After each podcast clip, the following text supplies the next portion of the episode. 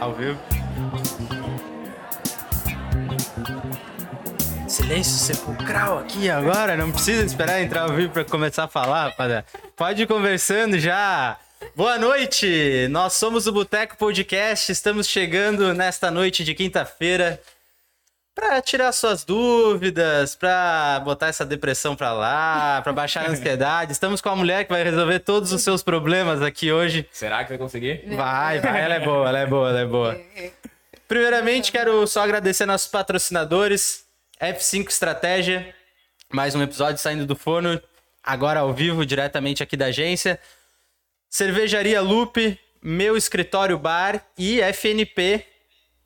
Dizem que tem gente que vem aqui só pra comer. Eu ainda não sei se é verdade, pra comer e pra beber. É, pra beber, Pra beber, hoje eu acho sim, que né? sim. Pra comer, eu não sei. Seja muito bem-vindo ao nosso boteco. É um prazer obrigada. conversar contigo. Eu que agradeço o convite dos meninos, tá? Muito obrigado, Pedro, obrigado eu. Imagina, E prazer. é realmente terapêutico poder estar aqui hoje, né? Porque É, falam que o boteco é terapêutico. é boteco terapêutico, terapeuta. Eu sempre digo assim, né? Parece que terapeuta não é gente, né? Então terapeuta também sofre, terapeuta também vai ao boteco, terapeuta também gosta de tomar uma cervejinha, terapeuta também gosta de pix, né? Gosta de comer até pizza. Come Será que- até Será pizza. que eles descontam na comida também ou só nós? né? Gosta de pizza, gosta de pix, né?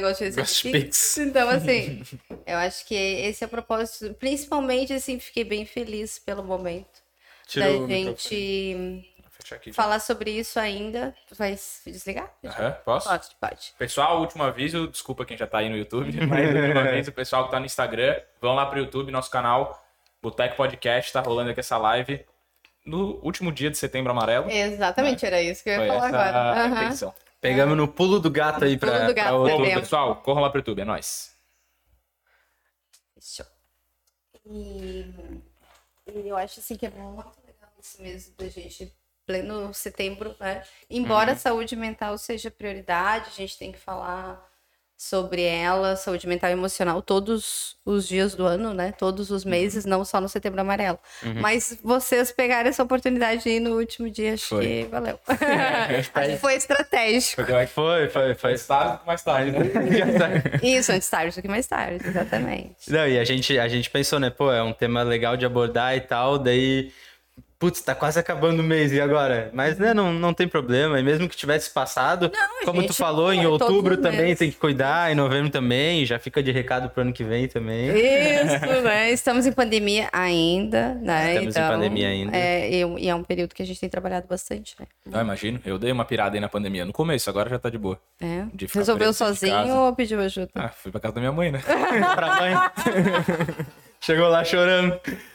Cara, e aconteceu muita coisa nessa pandemia, hein? É, muita, muita coisa. Tem um memezinho no. Acho que é uma trend do TikTok. Eram só 15 dias. Daí começa. Eu fiz não sei o que, eu fiz não sei o que, eu fiz não sei o que. Eu fiz Bem live com a Camila, fiz live com o William. É o. William criou um canal no YouTube, a gente criou um podcast. É. Eia, porra, é coisa pra Mas agora caramba. acho que tá acabando de verdade, né? Se Deu pra começar a terapia, plantar a árvore, a árvore cresceu, deu pra casar, Deu- deu, deu pra pra ter resolver. filho, deu pra divorciar, né? Deu, deu tempo pra fazer tudo nessa pandemia Deu. já, né? Agora acho Isso que chega, é né? Cara, deixa eu Esperamos te. Desculpa te cortar. Mas só pra eu conhecer um pouquinho mais de ti assim também. É, tu trabalha com todo esse lado emocional, né? Tem o consultório emocional lá no Isso. Instagram. O pessoal Uhum. também siga quem não está seguindo. É, e qual que é a tua especialização, assim, onde que tu começou Uhum. e até sair o consultório emocional? Porque pode ser um lado mais psicológico, pode ser um Uhum. lado mais, sei lá, psicanalista, não sei exatamente. Sim, então. Eu comecei, eu sempre trabalhei com gente, mesmo de tem gente. que gente. gosta de números, tem gente que Aham. gosta de máquinas, tem gente que gosta de gente, né? Então, assim, eu tem sempre que trabalhei. Hã? E tem gente gente que que gosta de dinheiro. é. Mas eu sempre trabalhei com, com pessoas, desde que eu comecei, eu comecei a trabalhar muito cedo, 14 anos. Né? São ai, quatro, É, muito é tempo trabalhando. né? Deixa isso pra lá. Não perguntei a idade. Mas, mas, assim, muito tempo trabalhando com pessoas e hum, eu comecei na área da saúde já, né? Eu comecei na Santa Casa e comecei na área de serviço social. né? Então, foi minha primeira especialização, minha primeira formação é serviço social.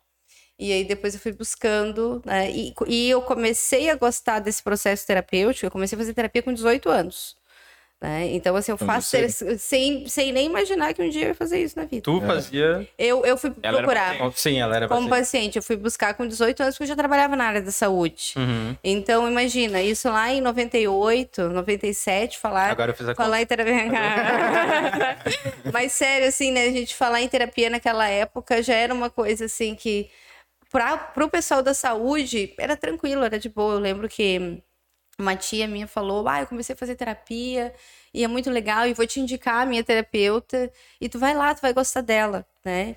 E são mais de 22 anos aí. Porque tem um. É. E tem um negócio de que o pessoal da saúde, tipo, tem menos preconceito, digamos, com a terapia do que quem tá fora, né? É, e, e é quem mais sofre, quem mais precisa são os profissionais da área da saúde, né? Nossa, Porque imagina agora. Muitas coisas, sim, sempre, sempre foi. Sim. né?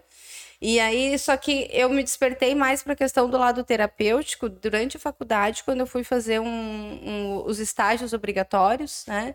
E aí eu fui fazer no Inter, no Esporte Clube Internacional. Ó, né? que massa. E eu fui a primeira É, esse aqui mulher. Já, né? já. É, eu fui a É, né? Temos um grenal na mesa, Pedro Carinho. Tu Ah! já era Inter ou virou depois de. Eu virei a casaca. Daí eu virei a casaca. Tá piorando. Tem aquele corte, virei- convidado, levanta e vai embora. Eu virei. Mas eu virei casaca por quê? Porque eu sou filha única, meu pai não tinha me levado no estádio, aquela coisa toda, Ah, né? não fez a- o princípio básico ali, né? É, entende? Então, assim, eu acho que. Eu acho que eu digo que ele era um gremista, mas depois que eu fui trabalhar no Inter, ele foi tão bem recebido no Inter, né? Que eu, eu, eu acho que ele tem o coraçãozinho dele ali, Ah, meio. É meio. É, já, já não é mais todo azul, não, já é vermelho. E aí eu fui a primeira mulher na categoria profissional a estagiar. No, no Esporte Clube Internacional, né? Então, porque até então, na época, eles não tinham. E a minha supervisora, ela era terapeuta, né? Ela era assistente social e terapeuta de família e de casais. Então ali começou a despertar o, o meu interesse por esse lado aí, né? Terapêutico. E aí começou, comecei Mas essa tu já tinha, uma, já tinha uma afinidade pelo mundo esportivo, assim, ou foi uma coincidência? Não, na verdade, eu já eu já gostava de esportes, né? E eu passava na frente do Inter e dizia assim, ó, olha, aqui pode ser, né? Aqui eu sempre flertava muito com o Inter Aham. na época, né? E foi, foi uma experiência maravilhosa. Eu peguei os, os anos, né, grandes anos dourados do Inter, que agora faz muito tempo que a gente não sabe o que é isso. tá muito difícil. É, mas e foi, foi muito legal, né? Eu, era só eu e ela, e depois tinha na categoria profissional, né? Então eu fui entrevistada por, pelo goleiro, fui, fui, entrevistada pelo zagueiro, então você que sabe, era, foi um processo muito bacana e para a época, assim, né, foi extremamente inovador, né? E era engraçado porque na própria faculdade sofri bastante preconceito, porque era como se a- as questões da área de saúde mental e o sofrimento tivesse só relacionado a quem tem problemas financeiros. Eu tô, eu tô pra gente fazer essa narração aqui, né? Porque daí eu queria trazer os, os, os cases, né, os meus casos para a gente discutir na faculdade, não sobre a vida dos atletas, mas como era importante essa questão com a saúde emocional, mental, psicossocial, E sabe? quando tu- mas quando tu começou lá no Inter, tu já começou como psicóloga. Não, não. Eu comecei como é, estagiária em serviço social, Ah, tá. Ainda né? não tinha. Porque o assistente social ele é, um, ele, É ele é um uma- profissional da área, mas ele é, ele é clínico. É que eu vi uma história outro dia que me chamou a atenção do. Começaram a falar, esses comentaristas esportivos, assim, começaram a falar do lado psicológico dos atletas, não sei o que Sim, lá. sim. Acho que todo E clube daí- profissional tem. Não, então, mas daí Psicólogo. perguntaram uma parada assim, acho que foi pro Ronaldo, se não me engano. Aham. Não, pro Marcos, pro goleiro, que era o goleiro da seleção. Uhum. Aí perguntaram um negócio pra ele e falou: Eu não tinha psicólogo, só se o Ronaldo tinha. Aí o Ronaldo falou: Eu não tinha também. Ah, é, era então. outro tempo, né? Uhum. É, e lá não tinha, lá não tinha psicólogo, tinha só o assistente social. Só. Né? A assistente social, né? Na categoria profissional. Aham. E como ela tinha uma especialização na área de terapia de família e de casais, então a gente fazia todo esse, todo esse trabalho de transição. Qual era o meu papel lá como estagiária na época, né? Era, é, era fazer a transição dos meninos da categoria de base para a categoria profissional, para justamente aprender a lidar com entre tantas coisas, fama, sucesso, Pô, que massa. Irado, a né? questão financeira, sabe? Que era, Aham. era, bem, era bem bacana. Imagina, na categoria de base eles tinham um valor, lá, né? chegavam lá. Então, se desde posicionamento com a imprensa, é, aí é- vem educação financeira, vem educação questão até da educação sexual também, as orientações todas, é, tanto para o atleta quanto para a família, né? É o Uhum. acompanhamento psicossocial, né? Pô, que massa. E quando. eu- isso da, da transição da categoria de base é muito interessante, mas eu imagino que quando chegue no profissional, os temas abordados devem ser outros, né? Porque é uma pressão grande. Exatamente, né? por isso Então, tem tipo, que ter o vai- deve, deve mudar um pouco também. Uhum. É como se fosse um fisioterapeuta dentro do clube, né? Tá tipo. Como se fosse qualquer outro cargo dentro do clube, tipo, tão necessário quanto. Uhum. Sim, porque eu faço parte da comissão técnica, Sim, né? sim. Então, foi um trabalho assim muito legal que eu fiquei lá. ah, deu todos os estágios, depois mais um tempo, fui muito bem recebida pelo clube, muito acolhida, muito respeitada. Se a pessoa fala bastante coisa, né, da área de. Mas não sei se porque naquela época era diferente. Mas foi, foi uma ótima experiência. Depois eu fui sair dali, trabalhei com o lado do desenvolvimento humano, recursos humanos, bastante tempo. Bastante tempo na, na área de, de treinamento e desenvolvimento mesmo, né? Depois migrei para a área de RH e depois continuei. Fui buscando outras especializações que acabaram de novo me levando para o processo terapêutico, né? Que massa. Então, assim, Foi a caminhada longa até chegar na. muito longa. Eu fiz a formação, eu fiz a especialização em terapia de família e de casal. Eu fiz a especialização, gente, hoje se fala em coach, tem coach, né? Ainda bem. Bom, Pra tudo. é pra tudo e Tem como o coach toda área, e tem o coach de verdade. como né? toda área, né? Tem médico bom, tem médico ruim, tem Sim. contador bom, tem contador ruim, Porra, tá bonito a né? propaganda Tá bonito. né? Essa é nova. Então, assim, como toda área, e eu acredito que a gente precise muito de processo Sim. de coach, a gente precisa de, ter, de terapeuta, a gente precisa, a gente precisa de tudo, sabe? E então, na época, eu fiz em 2012, não se falava, Sim. sabe, em coach, De como coaching. se fala. É. Cara, eu vi uma coisa dessas de coach, tipo, eu vi não, eu vejo, né, no dia a dia, que é uma coisa que me incomoda, assim, tipo, eu fui ver a... a- Não, sério, mas não dela, né, mas eu vi uma... Não, mas eu entendo que É, quer dizer porque, porque- tem um preconceito muito É, grande. sim, mas né? eu- Porque, justamente- não, porque eu fui atrás de ver qual, o que que era o sentido real do coach, tipo, Uhum. onde surgiu e tal, uma parada bem americana, assim. E que era, o tipo, o coach era realmente tu ter alguém pra se espelhar. Tipo, tu- ah, tá abrindo um negócio. Quem que é o cara que vai me mentorar a abrir esse negócio? Aham, me ajudar a aham. fazer isso aqui, que já passou por isso aqui. Sim. E hoje não, o coach virou um cara que fala, não todos, né? Lógico, sem generalizar, mas Tem é coach muito... pra todas as áreas. É porque vendendo o uma coisa papel que não do existe, assim. coach, ele é te levar do ponto A pro ponto B. Em Né? questão de evolução. de questão de evolução. Eu estou aqui e eu quero chegar aqui. Uhum.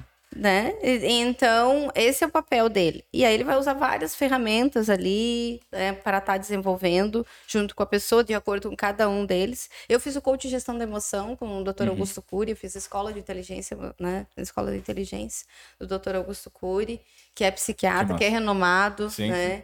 E, e ainda bem que não existia pandemia na época, porque eu tive a oportunidade de estar ali, bem pertinho, face to face com ele, né? Que é, meu Deus, né, é uma referência Referência total. Total, né? Eu, eu fiz coaching em maêutica socrática, as pessoas perguntam o que, que é isso, né? Mas é, é- é- Então é a base da filosofia onde o coach nasceu, sabe? É Sócrates.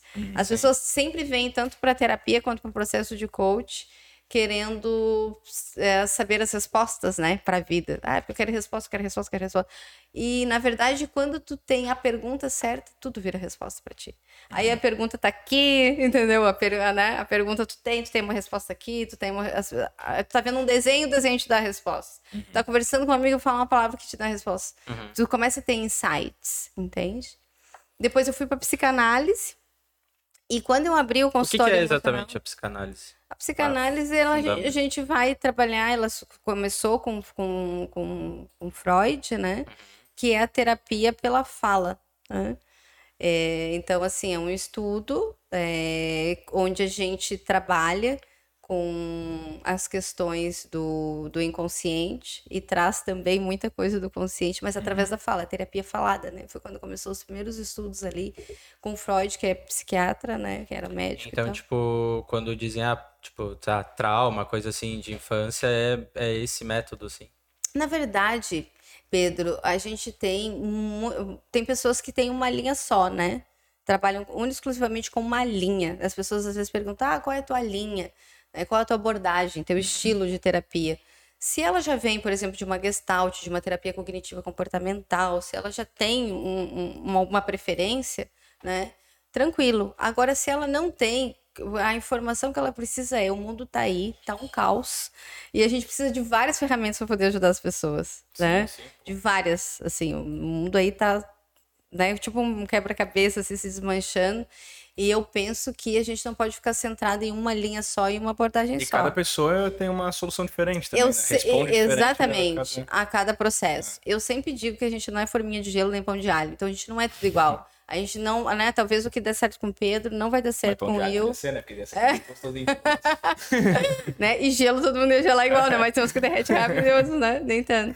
Mas depende muito, assim, do que, que a pessoa tá precisando. E às vezes a pessoa chega pra mim e eu vejo que de repente não pode, não é comigo. Às vezes ela precisa de um outro estilo, de uma outra, de uma outra linha, de uma outra eh, abordagem é uma palavra feia, né? Quem faz abordagem é a polícia, né? né? Eu, eu acho, pelo menos, né? abordagem, então, mas uma linha terapêutica que se adapte ao estilo dela, ao jeito dela de ser. né? E o importante é resolver o problema da pessoa. Aham. Isso Sabe, que eu penso. Pra mim, uma das coisas que mais funcionou e que eu percebi depois, né, Uhum. foi prática de exercício. Porque eu tava, tipo, tava com aquele. Acho que primeiro e segundo mês de pandemia ali, tava tudo fechado, né? Tudo, tudo mesmo, assim. E, sempre surgiu aquela necessidade, É, né? é. Tremenda. Meu Deus, de mexer, de sair de casa, começa a cabeça a viajar assim, né? E daí quando voltou tudo, ah, aí liberou aos poucos, liberou a academia, depois futebol, depois foi voltando as coisas assim. Aí até mexe, acho que o hormonal nosso, né? Tem um monte de. Sim, Imagina, o dia sim, inteiro sim. olhando pras paredes. É, não, e assim, ó, nunca ficou tão arrependido de ter procrastinado a academia todas É, as vezes que tu pudesse não voltar no foi, tempo, né? co- como agora na pandemia, né? Quantos por cento aumentou a tua, a tua carga Ai, de trabalho na pandemia? 450%. Tanto é que eu perdi 10 quilos. Caramba. Uhum, uhum. De não ter tempo pra Tá, comer ou de a como- cabeça De ficar. não ter tempo pra comer. Como que é? Hum.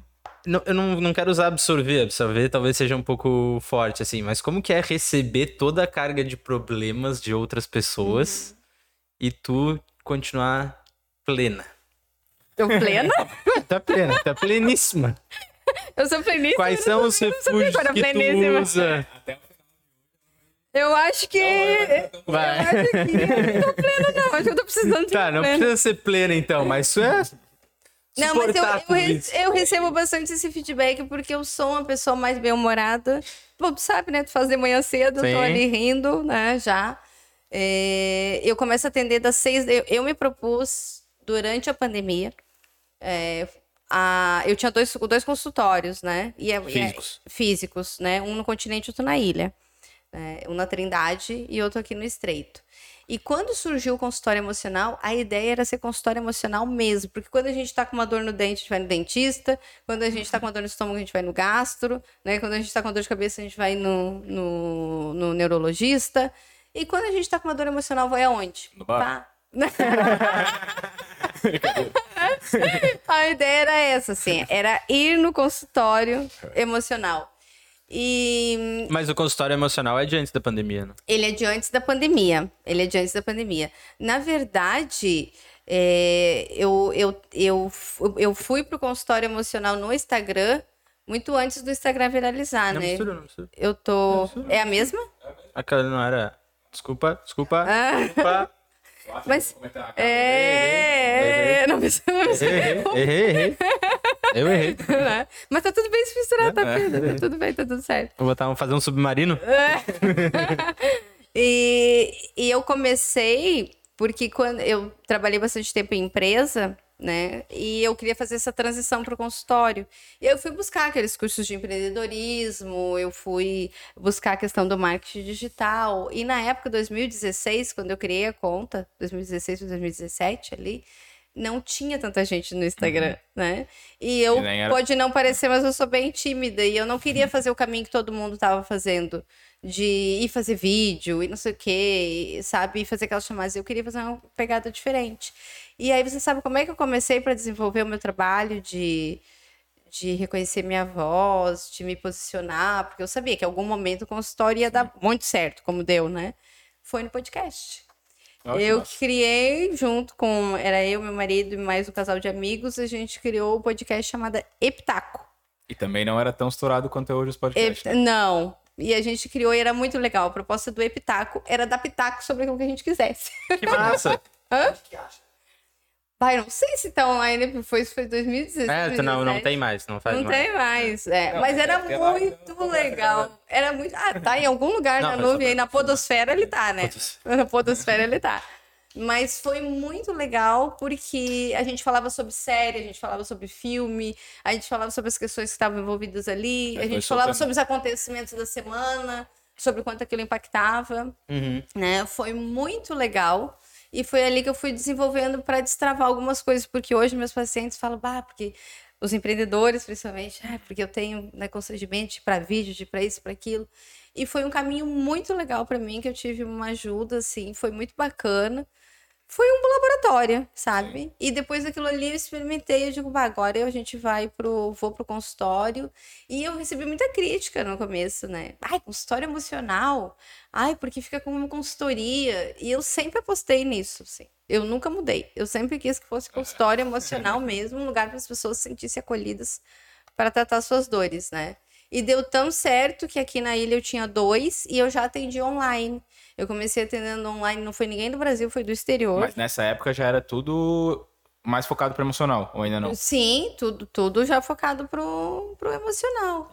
O coach era emocional, gestão da emoção, tudo, tudo focado no emocional. né? E, e aí, quando eu comecei atendendo online, eu comecei porque eu tinha uma demanda de brasileiros que moravam no exterior e que queriam fazer com alguém conhecido. Aí o que, que aconteceu? Uma amiga de uma amiga de um amigo, né? Aquelas coisas assim Indicando. foi indicando, ó, e ela atende online. Ela sempre me perguntaram, tu atende online? Eu digo, atendo, né? A gente só precisa de uma boa conexão e privacidade. E isso a pessoa tinha e eu tinha. Isso em 2017, né? Então foi aí que começou o consultório emocional, Ah, que legal. né? Online. E hoje eu atendo 95% E a online. pandemia foi o boom. A pandemia foi o boom, né? A pandemia, ela, claro, trouxe muito sofrimento. Mas ajudou bastante. gente. Mas ajudou muita gente a conseguir falar das suas dores, pegar o telefone, fazer, fazer contato, É. né? E fazer da sua cama, do seu quarto, Sim. sabe? Do, no, no seu momento. Porque vamos combinar que eu acho que é muito mais reconfortante do que tu sair, sair da tua casa ou do teu trabalho e ir até um lugar Mas- físico, né? Mas tanto para ti quanto pro, pro paciente, é, às vezes a questão do presencial, ainda mais a psicologia que tu analisa, Faz a diferença. faz a diferença. E aí, quando possível, a gente marca presencial também. Uhum. Né? Faz a diferença porque ah, o atendimento ele é exatamente igual. Mas Sim. tem vezes que eu sinto a Mas talvez necessidade. tu perceba mais coisas na pessoa Sim, pessoalmente, sim, sim, sim. presencialmente que. Isso quando eu comecei, eu sentia já a diferença. Uhum. Hoje ele é praticamente a mesma coisa, né? Quando eu atendo famílias, eu gosto de atender no presencial. Ontem mesmo eu fui atender uma família no presencial. E se adapta ao longo do tempo, eu A acho. gente também, vai né? se adaptando, a gente vai. A vida é se adaptar, né? Sim. sim. né? A, vi- né? a vida não é para os fortes, a vida é para aqueles que mais se adaptam. adapta, é. né? Então a gente tem que estar disposto a ficar solto assim e aberto a essas possibilidades. Uma parada que eu senti bastante também com essa questão da, de pandemia e tal é que a gente conseguiu identificar quem que eram as pessoas que realmente estavam próximas da gente, né? Não sei pra ti, assim, como é que foi, mas eu, sei lá, eu sentia que, ah, o cara tava todo final de semana em festa, em não sei o que, em bagunça, e tu via quem vinha falar contigo, né? Tipo, na Uhum. pandemia. É, sei lá, depois de alguns meses, eu particularmente, eu falo abertamente que quando liberou tudo, eu comecei a sair, Sim, né? sim. Mas... Não, e- são escolhas. É, e pra mim foi uma coisa muito mais bem psicológica mesmo, tipo, eu preciso sair, eu me importo Uhum. menos em... Eu moro sozinho também, tipo, tem coisas que não afetaria muito outras sim, pessoas. né? sim, são, Uhum. são as suas É, questões. mas eu, eu me senti que era muito mais importante pra minha cabeça eu sair de casa do que eu ficar dentro de casa e, e, tipo, sem correr o risco de pegar um negócio e tal. Pegando esse, esse gancho aí, é, de onde que vem, por exemplo, no, no caso do William, que não prejudica ninguém em casa, mas no caso do fulaninho que, pre- que, pre- que também não prejudica alguém em casa, mas eles terem ideias opostas quanto a sair na, na Nossa, pandemia. Esse, é um, esse é um grande conflito até hoje. Acho que a gente tem que respeitar, né? Ah, e, mas quando tu tá em família, né? Eu, eu meus pacientes, assim, foi, o- foi, o, foi o grande questionamento. Até hoje a gente questiona se a própria pandemia, se isso é verdade, Sim. se o próprio vírus é verdade. E eu tenho pacientes que questionam isso também. Né? Principalmente os pacientes mais. Porque eu atendo, a faixa etária do consultório emocional é dos 16 aos 80. Mas hoje, né? Ou até mais, se quiser. Mas hoje, ativo no online, eu tenho pacientes sexagenários, né? 68 anos e 74 que faz terapia online. Que massa. Online. E esse foi Mas o uma grande pessoa dessa nem tem problema. é de boa. né? E, e hoje pensar ne- nessa questão desse conflito, porque a questão da liberdade, né? A, a minha liberdade, ela vai até um ponto que não vai interferir na tua, né? E acho que isso, quando se convive em sociedade e comunidade, a gente tem que pensar no todo. É, eu, pelo menos, penso assim: CPF e CNPJ. Então, se teve um consenso, né? E as pessoas. E o grande ponto de trabalhar na terapia de família era justamente que essas famílias chegassem num consenso para aquele ambiente se tornar mais saudável possível, né? Sim, Porque sim. daí cada um tem uma linha, é, uma linha política, uma linha religiosa, uma linha, Ah, sim. né? E aí pensa no caos que foi, trouxe muito, trouxe muitas rup- rupturas assim, né? Sem Ah, sombra de dúvida. Uhum. Mas tu trouxe uma coisa bem importante ali que eu queria pegar da tua fala, que ah, na pandemia a gente viu quem tá próximo e quem não tá, e quem se afastou. Eu penso que é muito fácil a gente ter amigo quando a gente tá bem. Né? E quando a gente tá na M, né? Daí aparece um ou outro quando aparece, né? Sim. Para nos ajudar.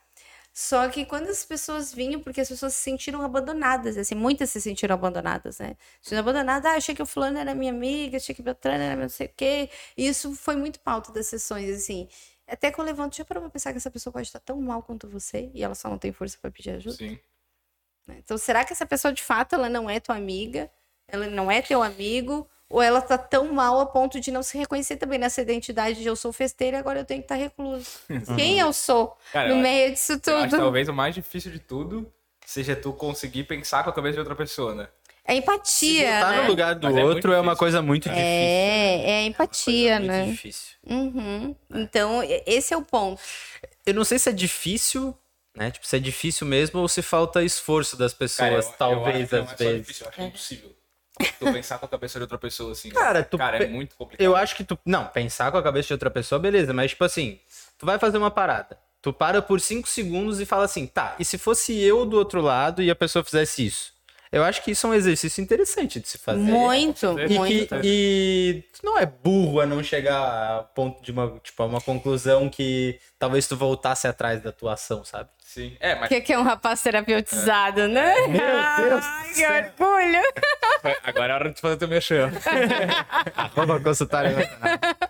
Não, mas, cara, é que assim, o que, o que eu penso assim, às vezes a gente acha também que entende, aí tu deixa de fazer alguma coisa ou faz alguma coisa achando que a pessoa vai aceitar, né? E a cabeça da pessoa, ela tem outras experiências que não foram as tuas. E daí acaba que dá um Sim. conflito ali, Sim. tu acha que fez tudo Sim. certo e na real não. Não, tanto que muitas das atitudes de pessoas são, tipo, de vivências Meu e Deus. criações dela. Já E, tipo, da forma de criação dela. né? Não, vamos pra caralho. Não, e tu sabe que a cura pela fala é isso, né? A gente fala, a gente ouve. A gente entende. chega à conclusão, A gente- né? é, Eu tô só falar, vendo. Tu tá vendo o que tá acontecendo aí, né, amigo? Tu tá vendo, né? Então, tá. Chegou o FNP aqui, É, Vai sair só. nós chorando hoje. Vai ser, né? E olha só, tá passando aí, produção. Põe aquela arte ali, que aquela arte ali tá bonita, por favor, deixa rodar aí. A gente tem um cupom de desconto. Olha, FNP, olha só. eu posso botar Pelo para os pacientes do Ah, consultório emocional Pode, com também. certeza. Claro, claro. Ó, lá no FNP, usando o cupom FNP no Boteco, você tem 10% de desconto. Olha só. Boteco é com U. Boteco é Ah, é com... boteco. Vai passar aí, vai passar aí na, na tela. Ia. Nossa senhora. E então é isso. Aproveitem, consumam o melhor delivery de frango frito. É bom mesmo. Aqui Segue parece. E aqui eu já vou dar o toque também. Parece que não, mas tem, um, Arroba FNP São tem José. uma polentinha, depois uma batatinha, depois o franguinho. Meu Deus, é muita coisa. Eu tô vendo isso, é muito não vem grande. surpresa ali, porque às vezes não vem frango, vem carne, vem coração, Olha só. vem um monte de coisa frango. Ah, coração é frango. Não, não é a carne. Frango, né, meu amigo? Não, tá pra discordar. É, não, é que ele, julgado, ele, ele, ele, ele tava querendo saber se tá sendo empático com a linha de raciocínio dele, Pedro. É, tô te Viu? Não, cara, hoje eu quero que tu saia daqui com todos os teus problemas. Resolvi isso. Ah, não veio o Durex, Eu eu, não acho. vou apanhar hoje. Eu acho, acho, né? Porque a gente sempre acha que eu não tenho muitos problemas. Mas deve ter um monte. Mas eu acho que eu não tenho muito, assim. É. E aí, Pedro, ah, o Pedro ficou até vermelho agora. Eu não sei. Eu tô sem vermelho. Eu não sei, mas eu não sei se isso é bom ou se é ruim. Eu me achar que eu tô bem, tá ligado? Cara, é, é bom, bom, né? É Isso bom. é bom, isso é bom tu achar que tu não tem problemas, mas Defina talvez. problema. É, então. Mas é assim, ó, negócio, pode ser é que tu, por exemplo, ah, vou fazer terapia. Tu vai lá e se dá a, a oportunidade de fazer terapia, talvez tu descubra que tu tem problemas que tu não sabia e tu vai ficar melhor do que tu já tava, entendeu? Olha só a roupa constrói. Porra, tu não precisa de mais nada, né? Não, mas o Pe- o Pedro é um menino dedicado no processo dele. É? Muito. Uhum. Cara, eu queria saber uma coisa. Não sobre o Pedro. Eu não posso falar, só se ele quiser. Só se ele se sentir confortável, né? Mas tudo bem. Estamos aqui duas semanas falando quase todo dia. Eu acho que eu sei um pouquinho dele. Aí não preciso entrar no detalhe. Mas o que eu Eu queria acho saber. que nem ele sabe um pouquinho É. dele. Mas o que eu queria saber é assim, tipo, tu como uma profissional. Pô, tu é profissional de tudo, né? Mas hoje mais focado no emocional, assim, tu não tem uma tendência ou tipo de ver as pessoas e julgar, assim. Não, Como o é que julgamento funciona? é inerente do ser humano, não vamos ser hipócritas. Todos nós julgamos o tempo todo, né? Todos nós julgamos o Cara, tempo deve ser muito doido sentar de frente com a pessoa e ela né? soltar tudo. Só né? que o processo terapêutico, a terapia, né? E independente do processo que você escolher fazer, né? A linha, a abordagem profissional, seja né, a psicoterapia com psicanalista, seja a psicoterapia com psicólogo, seja a psicoterapia, a terapia, o processo terapêutico com psiquiatra, né, seja uma terapia holística que tu for fazer, o que tu for buscar para ti. né? No momento que você está no setting, né? No, o setting é o, o espaço ali, né? Onde o ambiente do processo terapêutico, ali é um espaço de acolhimento, de não julgamento, entende? Se tiver, né, se tiver julgamento e não tiver acolhimento, né, se estiver sendo julgado, tá no lugar errado. Tá, acho que eu vou trocar a palavra então. Eu quis- Não, é sério, sério, que eu quis dizer foi tipo assim, ó, na parte de analisar. É. Assim, tu vê uma pessoa, vê uma conversa, tu já fica assim, tipo. Ah, entendi. Entendeu? Tu quer saber se quando a gente não tá ali, a gente tá trabalhando. é, é. Não, eu só, eu só trabalho quando estão me Desliga total? pagando. Não, é. É? É. Não. Não, mas tra- teu trabalhar é tu te comunicar, tu responder a pessoa, né? Mas, por exemplo, uma atitude minha aqui, tu vai Não. pensar. Não tô fazendo Ah, não isso. tem como! Não tem como bloquear! Não tem como bloquear! No final, no final do episódio. Não vou julgar, não vou julgar, não vou julgar. Tô julgando. Ó, hoje, hoje é a primeira vez que a gente se encontra aqui. A gente não se conhece. Nosso eu tô- primeiro encontro. Não, não. Hoje é o nosso primeiro encontro. É. Daí no final do episódio eu vou querer saber as percepções que tu teve de mim. Pode Não ser? tô te analisando. Não tá pagando? Não, não, não, não, não. não É que as pessoas assim. acham que a gente fica analisando os outros na cinema acho, de graça. eu Dá licença, né? Não, porque ó, tem mas é porque- conceitos que são básicos, assim, Mas a não, é gente que eu vê trabalho pessoas com financeiro, a minha cabeça situação. fica, pensa nisso o tempo inteiro, cara. É muito louco. Eu, tipo, eu não consigo desligar total assim. Eu tô Não, vendo as coisas, tô vendo. total, total. Eu, eu sempre tá fico fudido. pensando em, em- em- na questão de produção de conteúdo, de material, por exemplo. Ah, quando eu tô vendo série, quando eu tô vendo filme, quando eu vejo uma peça de teatro, referências, pro- produção de conteúdo que daqui a ah, isso aqui o fulano pode gostar, isso aqui pode ajudar Beltrano, isso aqui Big pode- Brother. Big Brother. Sai muito exemplo do Big Brother. É. Sai tudo, cara. Sai um monte É. Muita sai um monte de... Não, mas é que tem gente que acha assim que reality, por exemplo, não não, Não é traz conteúdo. nada, não pode. É uma Na experiência verdade, social o meu, fera, né? o meu o meu olhar é sempre assim, ó, ah, isso aqui pode ajudar o outro. E se eu tô ouvindo alguma coisa em algum lugar assim que a gente ouve, né? Eu fico pensando, "Pá, isso aqui pode ajudar quem? Né? Eu não tô ficando assim, não, papo de louco, essa pessoa tem traços de psicopatia, essa pessoa Ah, tem não sei o quê. Não, É isso pensei, não. isso pensei. Não, não, dá licença. Eu não tenho tempo nem de me analisar. Quando eu vou pra minha terapia, minha terapeuta, minha terapeuta que lute, assim, sabe? Isso é outro negócio que é...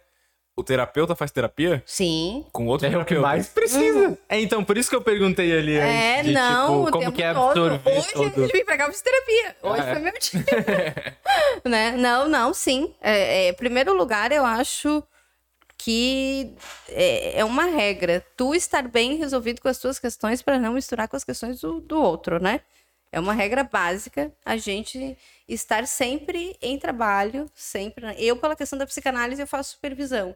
Então, eu tenho um profissional que acompanha os meus casos, assim, para que eu possa ajudar e chegar ao melhor ponto sempre, né? Então, a gente faz discussão de casos e tal. Isso, eu, Camila, profissional. Eu tenho uma supervisão.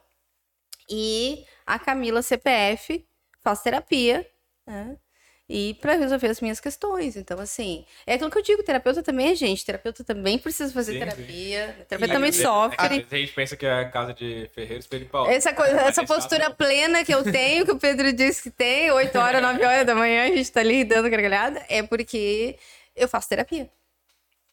Senão, não conseguiria. E a Camila CPF, ela leva alguma coisa do profissional dela pra, pra, pra terapia do CPF? Ou é tipo só coisas. Não, eu levo Tipo. algumas questões, fora- sim. tipo, dos teus clientes, vai alguma coisa do, do- Não um problema do teu cliente, mas, tipo, sei lá, tu absorveu tanto alguma coisa, De sei que, lá. Tipo, sim, situações de luto, por exemplo, uma semana pesada em que eu tive que elaborar vários lutos junto com alguns pacientes, assim, Uhum. né? A, a gente, a gente responde por natureza, né?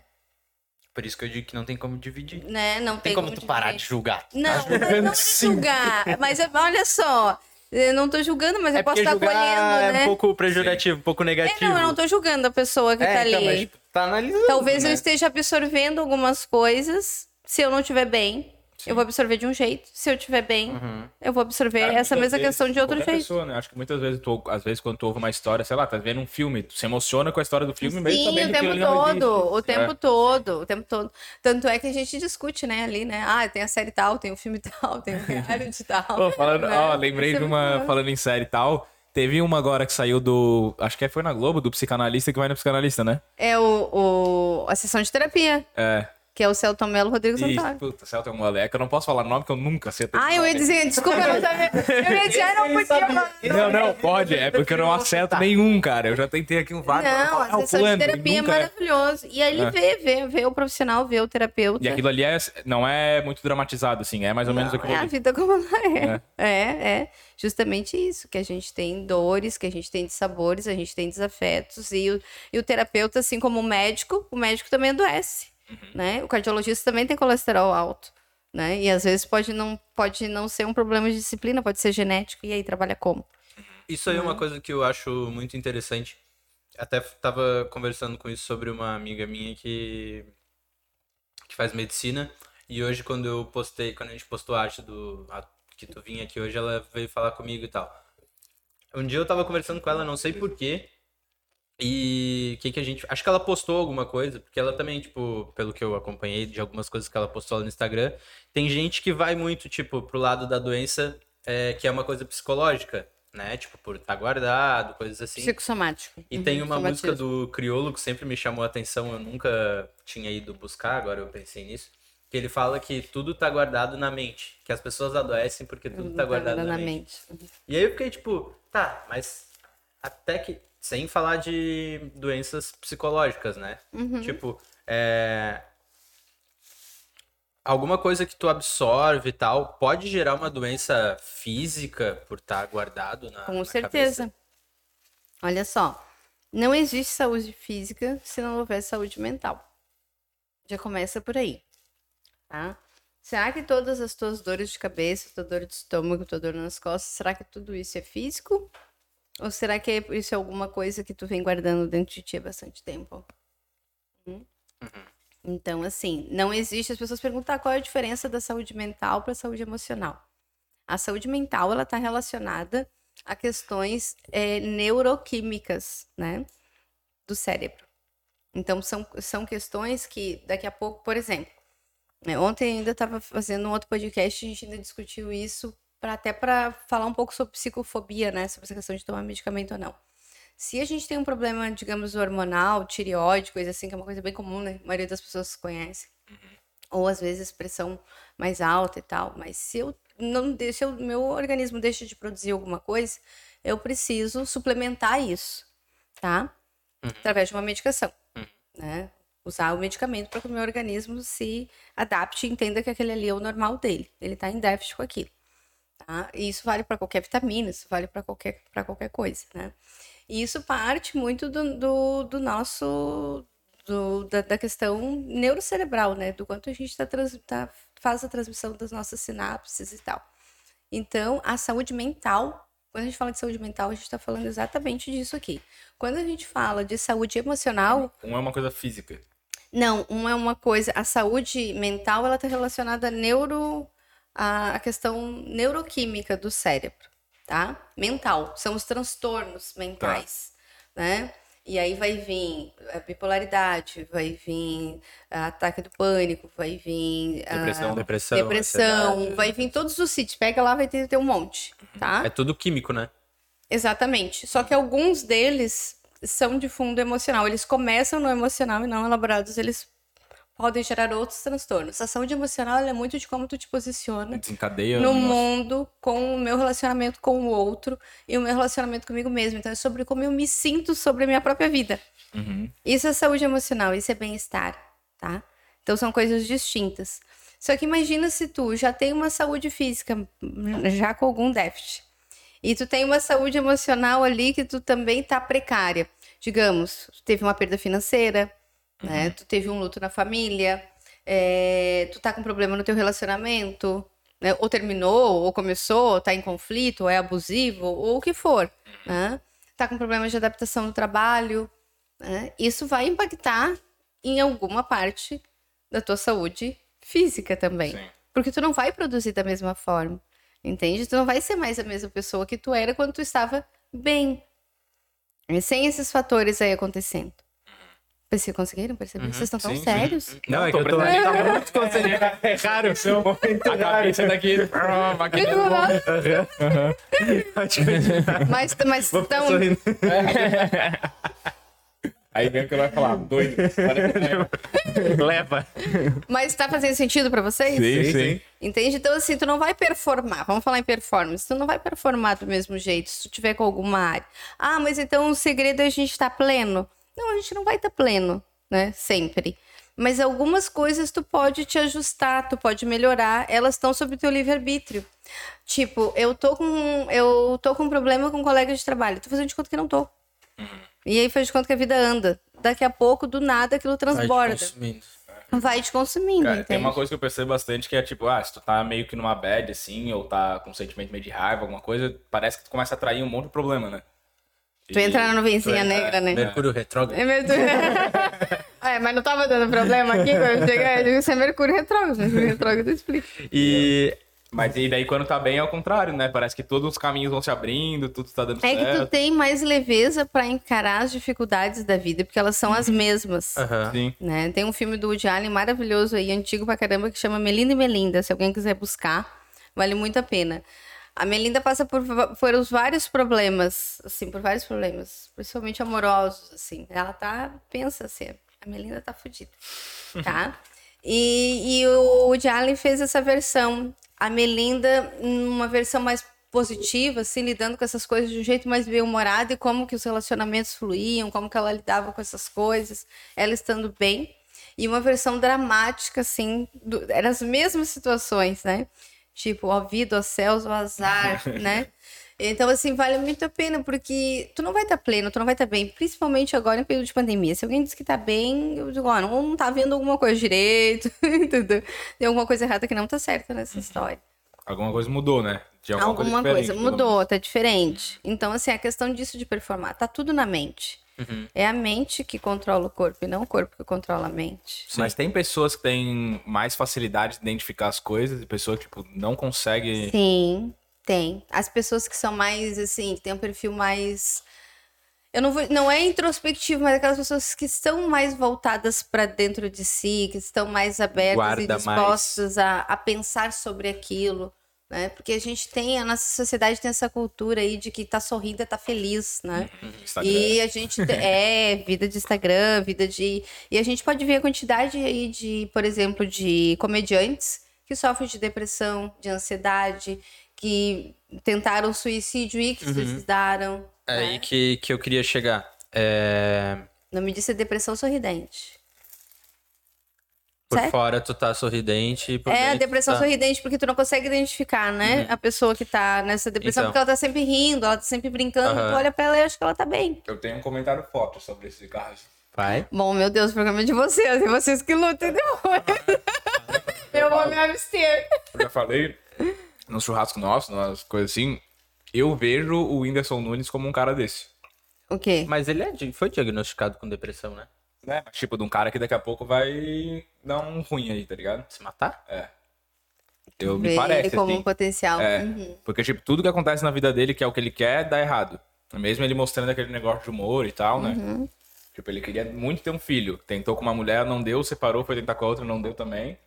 Aí ele já separou, aí separou da outra também, tipo, só por esse... Eu pensei nele aqui Tudo quando a leva... gente falou é, agora. então. Daí ele começou a fazer, tipo, começou a tatuar a cara toda do nada, tipo, é uma pirada, assim, me parece, né? É, dá pra ver que a pessoa É. não tá bem, mas vamos combinar que são vários lutos pra elaborar, né? O luto de relacionamento, Ah, é o sim, eu luto do filho, é um, né? do Mas quem do, né? Segundo a revista É. Eu. Segundo a revista científica, eu mesmo, né? Mas, assim, a depressão sorridente, que é a depressão atípica, assim, ela é a mais difícil de, das pessoas identificarem, de elaborarem, de entenderem. Né? Poxa, mas estava tão bem, tava sempre rindo, tava sempre brincando, tava sempre se divertindo, tava sempre fazendo festa com a gente. Pra ti, né? Pra É. ele. Né? Então, assim, a gente tem Jim Carrey. Lembram do Jim Carrey? Sim. Acho que tá maldão também, Então, parece. É, ele faz- ele levanta muito a tarde bandeira. com ele esses dias. É. Ai, que velho. E era um que eu nunca tinha visto, velho. Falei, caramba, como assim tem um filme do Jim Carrey que eu nunca Como vi? era o filme mesmo? Cara, é um que ele. É aquele do Sim. Ai, aquele é maravilhoso. Aquele. Inclusive, é Eu achei bom, achei muito bom. muito bom. Mas eu bom. não sei nada que ele fez até hoje que seja Ah, é ruim. água com açúcar, como diz minha mãe, né? Sessão da tarde. Não, não, mas muito bom. Aquele que ele tem que dizer sim pra, tudo. tudo. Muito Aham. legal, muito legal. Muito legal. Vai, Beto, tem essa. O Pedro quando começa a rir, depois não para, né? É, né? Não, essa é muito boa. É, Quando a gente transporta e riso eu ele aqui. Não, mas enfim, é, eu queria chegar no, no- Seguindo a linha tênue desse raciocínio aí, que quando a pessoa guarda muito, é, uma hora ela tem que externalizar isso, né? Sim. Seja de maneira. Quer dizer, cada um tem uma maneira. Uma delas é o que o William falou, da pessoa chegar, tipo, a ponto de se matar e tal.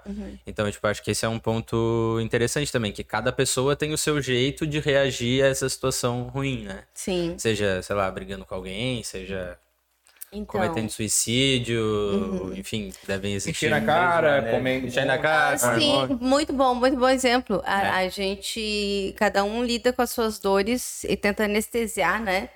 A, a sua alma, o seu, seu corpo de alguma forma. Fred Mercury, vocês viram o filme do, do Fred? Não vi. Não viu? Tu não. Sensacional, viu. a atuação do cara Tu e a não viu, história do Pedro? Não, acho que que tu é? viu. Cara, Ah, não pergunta pra mim. cara, eu consumo um pouco filme. Tu, é, muito tu- pouco. mas tu é, é, né? Tu, É, eu tu- consumo tu- Tem o do Elton John que é nessa pegada também. Também, é, mas aquele ali do, do Fred tem, um- tem um, uma Mas ver, cena vou que ver. é, que é. Não, veja que tu não vai te arrepender, tá? Tu não, não vai te arrepender, tu vai gostar. Aham. É, e que a, a ex dele, né, chega assim e diz: Tu lembra do filme? E que ela diz: Nossa, mas você tá, tipo. Ele tá vários dias, assim, né?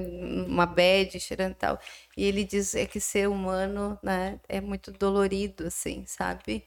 Então é como se precisasse de algo para anestesiar tudo que se sente. E ele tava numa época ainda que muitas das coisas que, eles que ele fazia eram coisas que É, tinham que ser escondidas, né? É, né? É, né, e ele, como um puta artista, tipo, mundialmente famoso, era E difícil. tu ter viu o transbordar disso, né? Que é disso que vocês estão falando, né? Aí no caso do filme, que quando ele não tinha mais controle com a imprensa, quando ele Sim, não tinha sim. mais controle com Eu nada. vi o do documentário do Chorão esse Eu vi também. Isso, Eu vi isso, também. do Chorão também. E tudo. É, o Chorão descontou na droga. É. Então a gente está sempre buscando uma forma de anestesiar as nossas dores. E por isso que eu ainda acho que a melhor forma é o processo terapêutico. Né? Cada um faz suas escolhas, mas ali tu, tu faz uma escolha, digamos que o mais possível consciente, justamente para ti não extravasar de outro lado. Mas eu acho que é bom a gente comparar isso aí de para onde é que vai, né? Ah, Vamos imaginar que hum, a, a nossa saúde mental ou emocional é como se fosse assim. Estivesse entrando, eu gosto de comparar com o fluxo da água, né? Pra entender quando a pessoa tá bem e quando ela não tá. Imagina que tu tá entrando no riacho, assim, com uma água muito cristalina, que tu coloca os pezinhos e tu consegue enxergar teus pés ali, né? Tá limpinho, tu enxerga a pedrinha, tu enxerga os peixinhos, a água tá super de boa. Tá bem, né? Daqui a pouco tu imagina que tu vai andando nesse, nesse riacho, assim, vai andando nesse rio, e aí esse tem um, um riacho, uma correnteza, algo fica mais forte, a água fica mais turva, aí vem galho, vem um monte de coisa, e tu já começa a sentir o impacto daquilo. Daqui a pouco tu te imagina num, num, num mar, né? Numa praia. E aí aquela praia ela já não tá mais tão tranquila assim. Tu vem um pouquinho, tem uma onda um pouco mais forte, depois outra, depois outra. Tu precisa fazer força para te aterrar, para não te pra onda não te derrubar. e daqui a pouco tu é consumido por um tsunami. Entende? Não tem o que tu faça. Não consegue mais sair dali. Não consegue mais sair dali. E as emoções é mais ou menos isso, elas transbordam em ti, de acordo com esse fluxo. Conforme tu vai aprendendo a lidar com elas, tu ganha mais sabedoria. Por isso que é importante falar sobre aquilo que a gente sente, né? Quando a escuta é qualificada. né? E aí a gente falou de verdade aqui no começo, né? Que é, boteco, o bar, principalmente para nossa cultura que é tão machista que os homens por tanto tempo né, ainda têm até hoje vergonha, né? E não Fala buscam de falar seus problemas e principalmente buscar terapia, mas muito por conta da nossa sociedade que é muito machista. Então a, a terapia do homem era no bar, era no futebol, também enchendo a cara, é com a prostituição, é fazendo sexo, é, entendeu? É fazendo de tudo, menos olhar pra isso. E, tipo, muitas das vezes a pessoa tá fazendo isso é, pra descontar, só que ela não sabe que ela tá mal, né? Exatamente. Ela tá fazendo, tipo, ah, porque eu gosto, porque eu não sei o quê. Eu já me peguei pensando nisso, assim, tipo, ah, uma fase que eu tô saindo mais, tô bebendo mais e tal, tipo, ah, não, é porque eu gosto. Mas às vezes tu tá botando pra fora, tu tá procurando um, um refúgio, né? Exatamente. Então, assim, a, a, a- processo de terapia, ele, ele não é um lugar para te anestesiar as suas dores, é para te conhecer Resolver. elas e aprender a lidar com elas da forma que tu conseguir, junto com aquela pessoa ali que vai ter uma escuta qualificada. Uhum. Porque falar com os amigos é terapêutico, é. É terapêutico, né? Botar pra fora é terapia. É, botar pra fora é terapêutico. Né? É depende Exatamente. muito do tamanho do teu problema também. né? Só que a questão é, qualquer problema tu pode falar, a questão é que o amigo já vem com uma visão circunscrita da, da amizade. Então ele já vem limitado. Entende? Ele vai conseguir te ler Ele só até a é página neutro, 2. né? Ele não é neutro. Aí tem um julgamento. Entende? Aí sim, que é alguém que tá pra te julgar e principalmente sobre os aspectos, os valores de vida daquela pessoa que tá ouvindo. É diferente de ir no profissional que é neutro, né? E que não tá ali pra te julgar. Ele não vai dizer o que tu fazer, ele vai sempre te dar perguntas. Pra tu saber, né? Muitas perguntas, né? Muitas perguntas, entende? Para que você chegue dentro de uma melhor conclusão daquilo que é o teu bem-estar para ti, daquilo que seria uma melhor escolha. Tá, Uma curiosidade que eu tenho de. Ah, vou começar um tratamento. Independente de qual terapia for. Assim. Sim, dependendo da terapia. O importante é fazer. É, mas Aham. tipo assim, como que começa. Sei lá, tipo, o cara senta na tua frente, o que, que tu fala? Conta- me conta a tua história. É tipo isso? Não. Então, mas Eu qual, Que é a, não. qual é a primeira pergunta, assim? Tipo, qual que é o. Vamos iniciar o teu. Na verdade, a pessoa entra em contato. Vou falar como é comigo, né? Sim, sim. Então, a pessoa entra em contato comigo. Geralmente ela entra pelo Instagram. Né? Meu público vem todo do Insta e ele ali tem um link pro WhatsApp. A pessoa fala comigo. E eu digo, e sou eu que respondo tudo. Não é uma máquina aplicativo nem nada. Estagiária. É, a minha estagiária. É. Né? É, e eu digo, você está falando com a terapeuta Camila Custódio, quem posso te ajudar? E aí as pessoas perguntam, como que funciona o processo? E aí eu digo, presencial ou online, né? A pessoa diz o online, por exemplo, quando ela está em outro lugar, né? O online. Eu explico que ela só que o, o processo ela pode fazer através de uma chamada de, de vídeo de áudio, né? E desde que ela tenha uma boa conexão de internet e um ambiente que ela se sinta confortável e tenha privacidade para falar sobre as suas questões. Então, aí tem gente que faz no carro, tem gente que faz, entendeu, na rua, num lugar isolado, né? Aí a pessoa vai decidir, neste momento de terapia, é isso que temos, entende? De, de pandemia para fazer terapia, é isso que temos, porque a terapia deixou muita gente em casa, com ambientes pequenos, uma família inteira junto, e as pessoas não tinham privacidade. Então eu preciso falar, é importante eu falar, eu preciso ter privacidade. Então a pessoa encontra esse momento aí. Ela agenda o horário de- dentro da, da minha agenda, né? E aí a gente reserva aquele horário. E aí eu pergunto pra ela, no que que eu posso te ajudar? No que que tu entende que você precisa de ajuda? E aí, a partir dali, ela vai É, e- falar o que ela se sente E confortável. na maioria das vezes também ela já te procura porque ela identificou o que problema que, tem, uma- ela é, tem. às vezes ela não sabe, ela só sabe que tem alguma coisa que não tá bem. Às vezes ela chega e diz Mas aí assim, tu faz um tipo, né? Tipo, Sim. família, amizade, relacionamento. é. Discordo. É, porque às vezes ela diz, olha, eu era assim, tô assim. Só que nesse período de pandemia é mais fácil a gente identificar, né? Eu era assim, tô assim, Sim. né? Antes da Eu pandemia... que- animado, agora eu tô pouco. É, antes da pandemia que as pessoas tinham mais dificuldade, só que a pandemia ela startou muitas coisas que estavam guardadas, que elas eram anestesiadas com o bar que estava sempre aberto, Sim. com a festa que estava sempre Cara, eu funcionando, vi com muita os coisa amigos. também da pessoa ter menos contato dentro de casa. Sim. Quando tava os dois sempre trabalhando, ou os dois, ou a família inteira, Sim, esse foi o grande desafio, né? Pra gente ver que os estranhos Começou a conviver com a tua mulher que tu não convivia, tá Exatamente. ligado? Quem é essa pessoa lá. A gente estranha? se mudou na mesma época, então... É, mas, teve, mas igual. deu muito problema, teve muito problema. Muito casal que precisou se reconectar, se reencontrar, né? E entender, inclusive, assim, que, nossa, só um pouquinho, quem é essa pessoa? Porque imagina aí, quanto tempo faz você tá casado?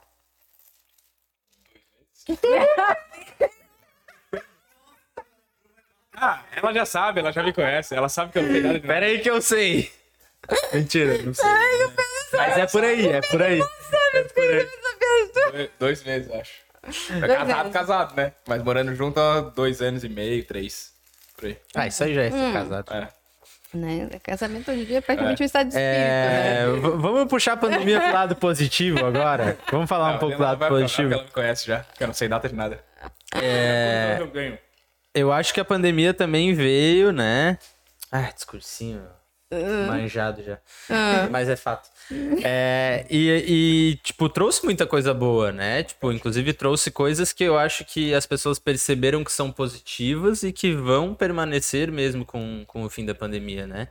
E. Tipo, Usar álcool gel. Uhum. Não, mentira. Ó, mas também.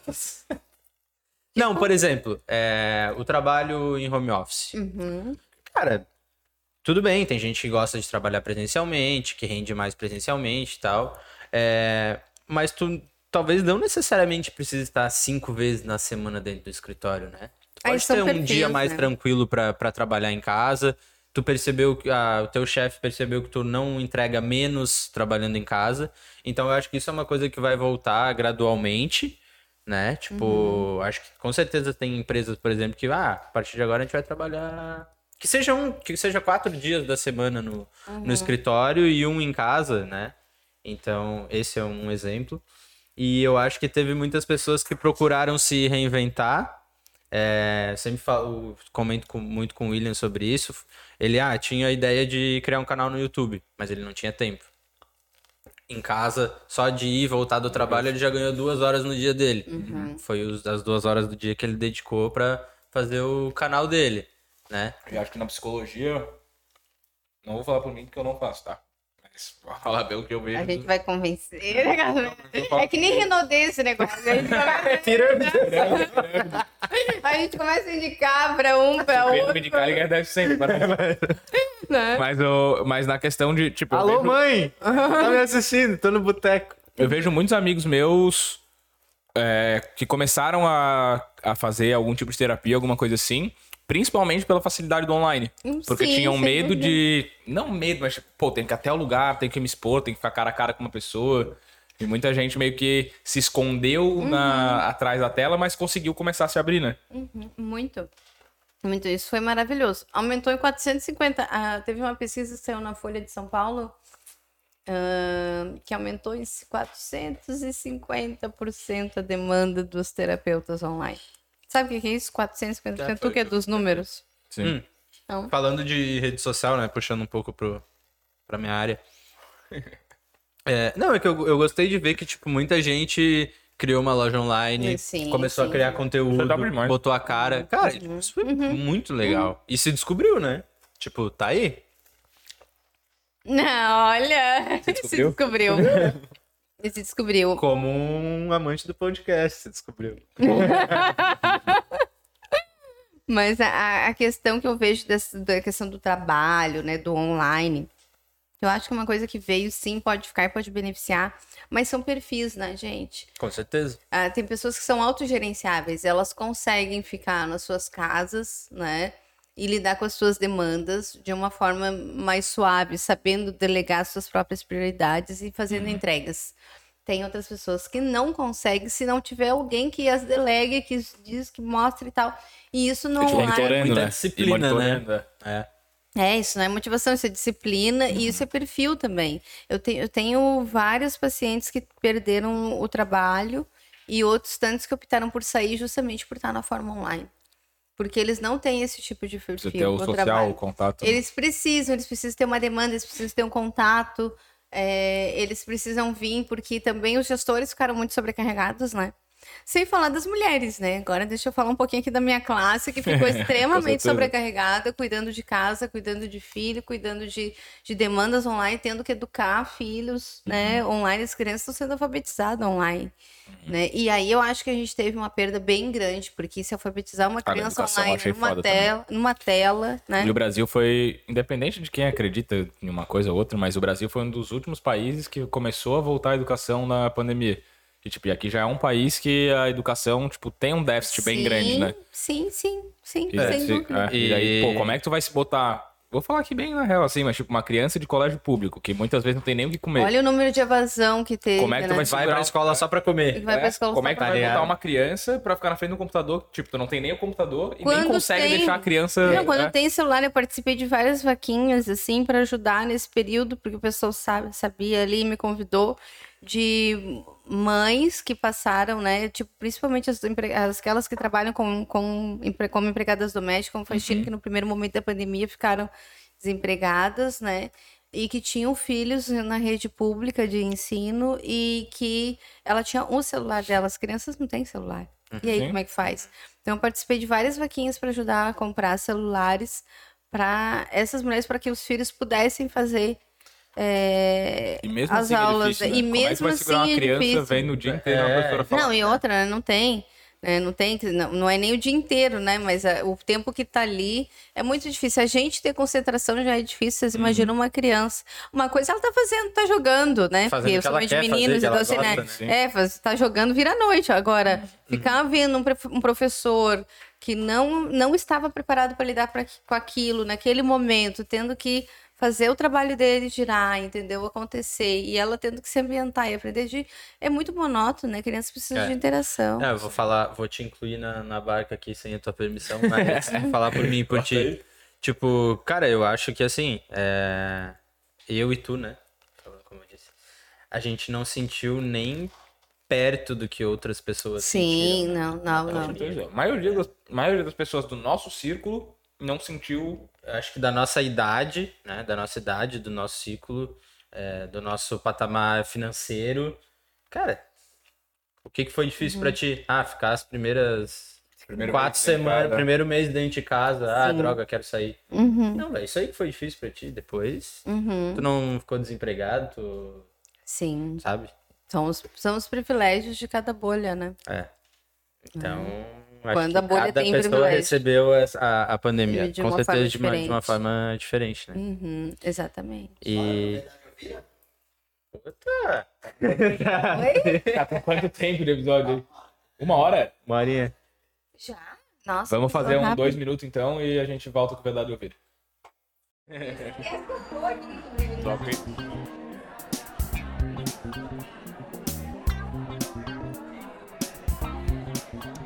Voltamos. Voltamos e vamos voltamos. puxar um Verdade Ouvira já, é isso? É quadro tradicional do Boteco. Ih, vai mais uns copinhos aí agora. Gente, isso aqui é muito bom. É, um suquinho de morango. Ó, Loop. Loop Beer. Não, Loop Cervejaria, tudo em português. Loop Cervejaria, lá na Lagoa. Não, Essa aí é de cranberry. Tá aí, ó. Muito bom. Não. Olha, gente. Pink Lemonade. É umas... Não, mas tem cranberry. Tem limão, tem cranberry, framboesa. Acho que é a mesma coisa, né? é É. muito bom. Eu adorei. Gostosa, né? Bem diferente. Pra quem gosta de cervejinha diferente. Mas ela é mais é mais acidazinha, quente, né? Isso aí vai hum, que nem água. Esse é o Muito perigo. boa. Sabe o que mais vai que nem água? Cachaçinha de banana. Cachaçinha de banana do meu escritório. Então, pra quem já acompanha a gente, já conhece o quadro. A gente tem o quadro Verdade Ouvir aqui. É uma verdade ou consequência de boteco, né? Primeira brincadeirinha do boteco quando o pessoal começa a ficar bêbado. É Oh uma my verdade ou God. consequência. Pra lembrar os tempos de solteirice, eu e tu, né? O Pedro ainda tá no tempo de solteirice. Arroba Pedro Galinho. Arroba Pedro vivendo plenamente. Mas vamos lá então, já bota aí, que daí o pessoal mandou aí três perguntinhas. Talvez a produção tenha dado uma ajudada. Mas Caso tenha alguém assistindo aí que não conhece o quadro, é como se fosse um verdade ou consequência, mas a consequência no caso é virar, né? É beber. Então a gente vai fazer uma pergunta pra Camila. Se ela quiser responder, ela responde. Se ela não quiser responder, ela toma Então já manda aí. Ah, e esses emojis no copo, É tem alguma referência? Tem-. Agora eu vou A gente tá. Tem, tem. Eu A gente tá procurando uma, uma referência. Uma a gente ainda vai trazer alguma, É, algum gente tá significado, pensando, né? assim. Acho que tá- é. Um são- amor, uma loucurinha e um dinheiro. E uma raiva, não tem? Porque quando a gente passa Ah, raiva na não vida. tem- Ah, aqui é só coisas boas, né? É, é. Nem sou Vamos Tu vai- Eu já falei, eu tenho. Eu tenho... Vamos fazer um curso aí pra como ensinar as pessoas a ficar zen. ali. Vamos, vamos. Vamos? É uma? Então tá. Os ouvintes do. Os telespectadores, sei- não sei se é telespectador. Quem assiste podcast é o quê? É, telespectador. É isso tem uma parada também que é, tipo, quem assiste podcast, o podcast, na real, ele era pra ser só ouvido, né? Ele era só ouvido, Ele né? era só Ele nasce Videocast. do áudio. É. Agora é um vídeo É, também. é né? por isso que eu digo, tá na podosfera aí, né? Tá. na podosfera. Mas o teu era só áudio ou tinha Não, imagem tinha- também? não, era, era, era só áudio.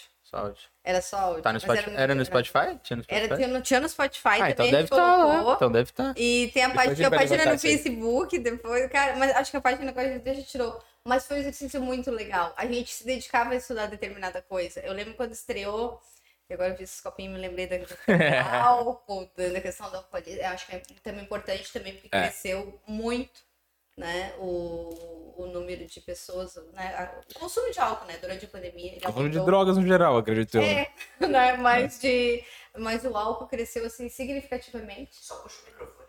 Ah, eu? É. Tá. E, e aí, ah, essa questão teve um filme na época que estreou, que foi a garota, a garota no trem. E tem a versão dele americana e tem a indiana. Tu já viu a indiana? Não, indiana tem. Netflix indiana. Tu- mas tu lembra de toda a história da garota no trem? Que ela Ou é, sempre tipo- via alguém. É, Isso. sempre via uma pessoa. Isso. É, mas eu não me lembro qual que era o, o contexto final da parada. assim. Era, um- vai, era um filme muito legal, baseado num, num livro e tal. Então a gente se sentia, lia, a gente buscava referência. Aí a gente ia no cinema ver estreia de filme. Ah, tava se achando os, né? Nem, nem sei se falava a expressão blogueiro na época. Mas é, era assim, assim, era, era muito legal. E a gente dava pitaco. O propósito era dar pitaco naquilo que a gente quisesse. A gente escolhia o tema, o tema era nosso. Tipo, nosso podcast, nossas regras. Né? Enfim. Falar é bom demais, né? Eu acho, pelo menos. A gente sabe que tu gosta. De vez em quando eu desando a falar aqui, ninguém nem. Para de falar, cara, deixa o convidado aí. Não, mas, pô, é O William olha pro convidado e fala: pergunta alguma coisa pra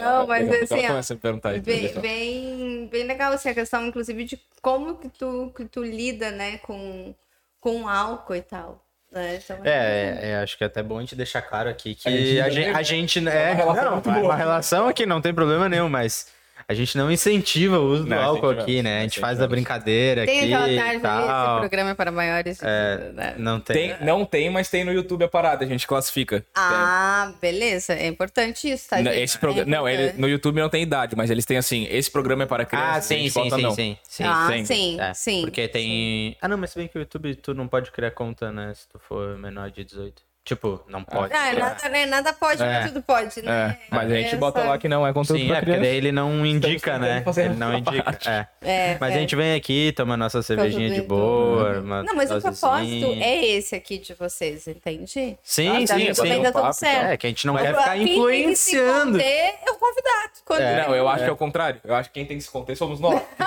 Porque, Tá porque assim, o convidado, ele vem Vem uma uma vez. vez. A gente tá aqui sempre, né? Mas vamos para pergunta Mas então. tá tudo Eu certo. vou fazer? Vai, tu vai puxar aí? Me empresta aí o coisa.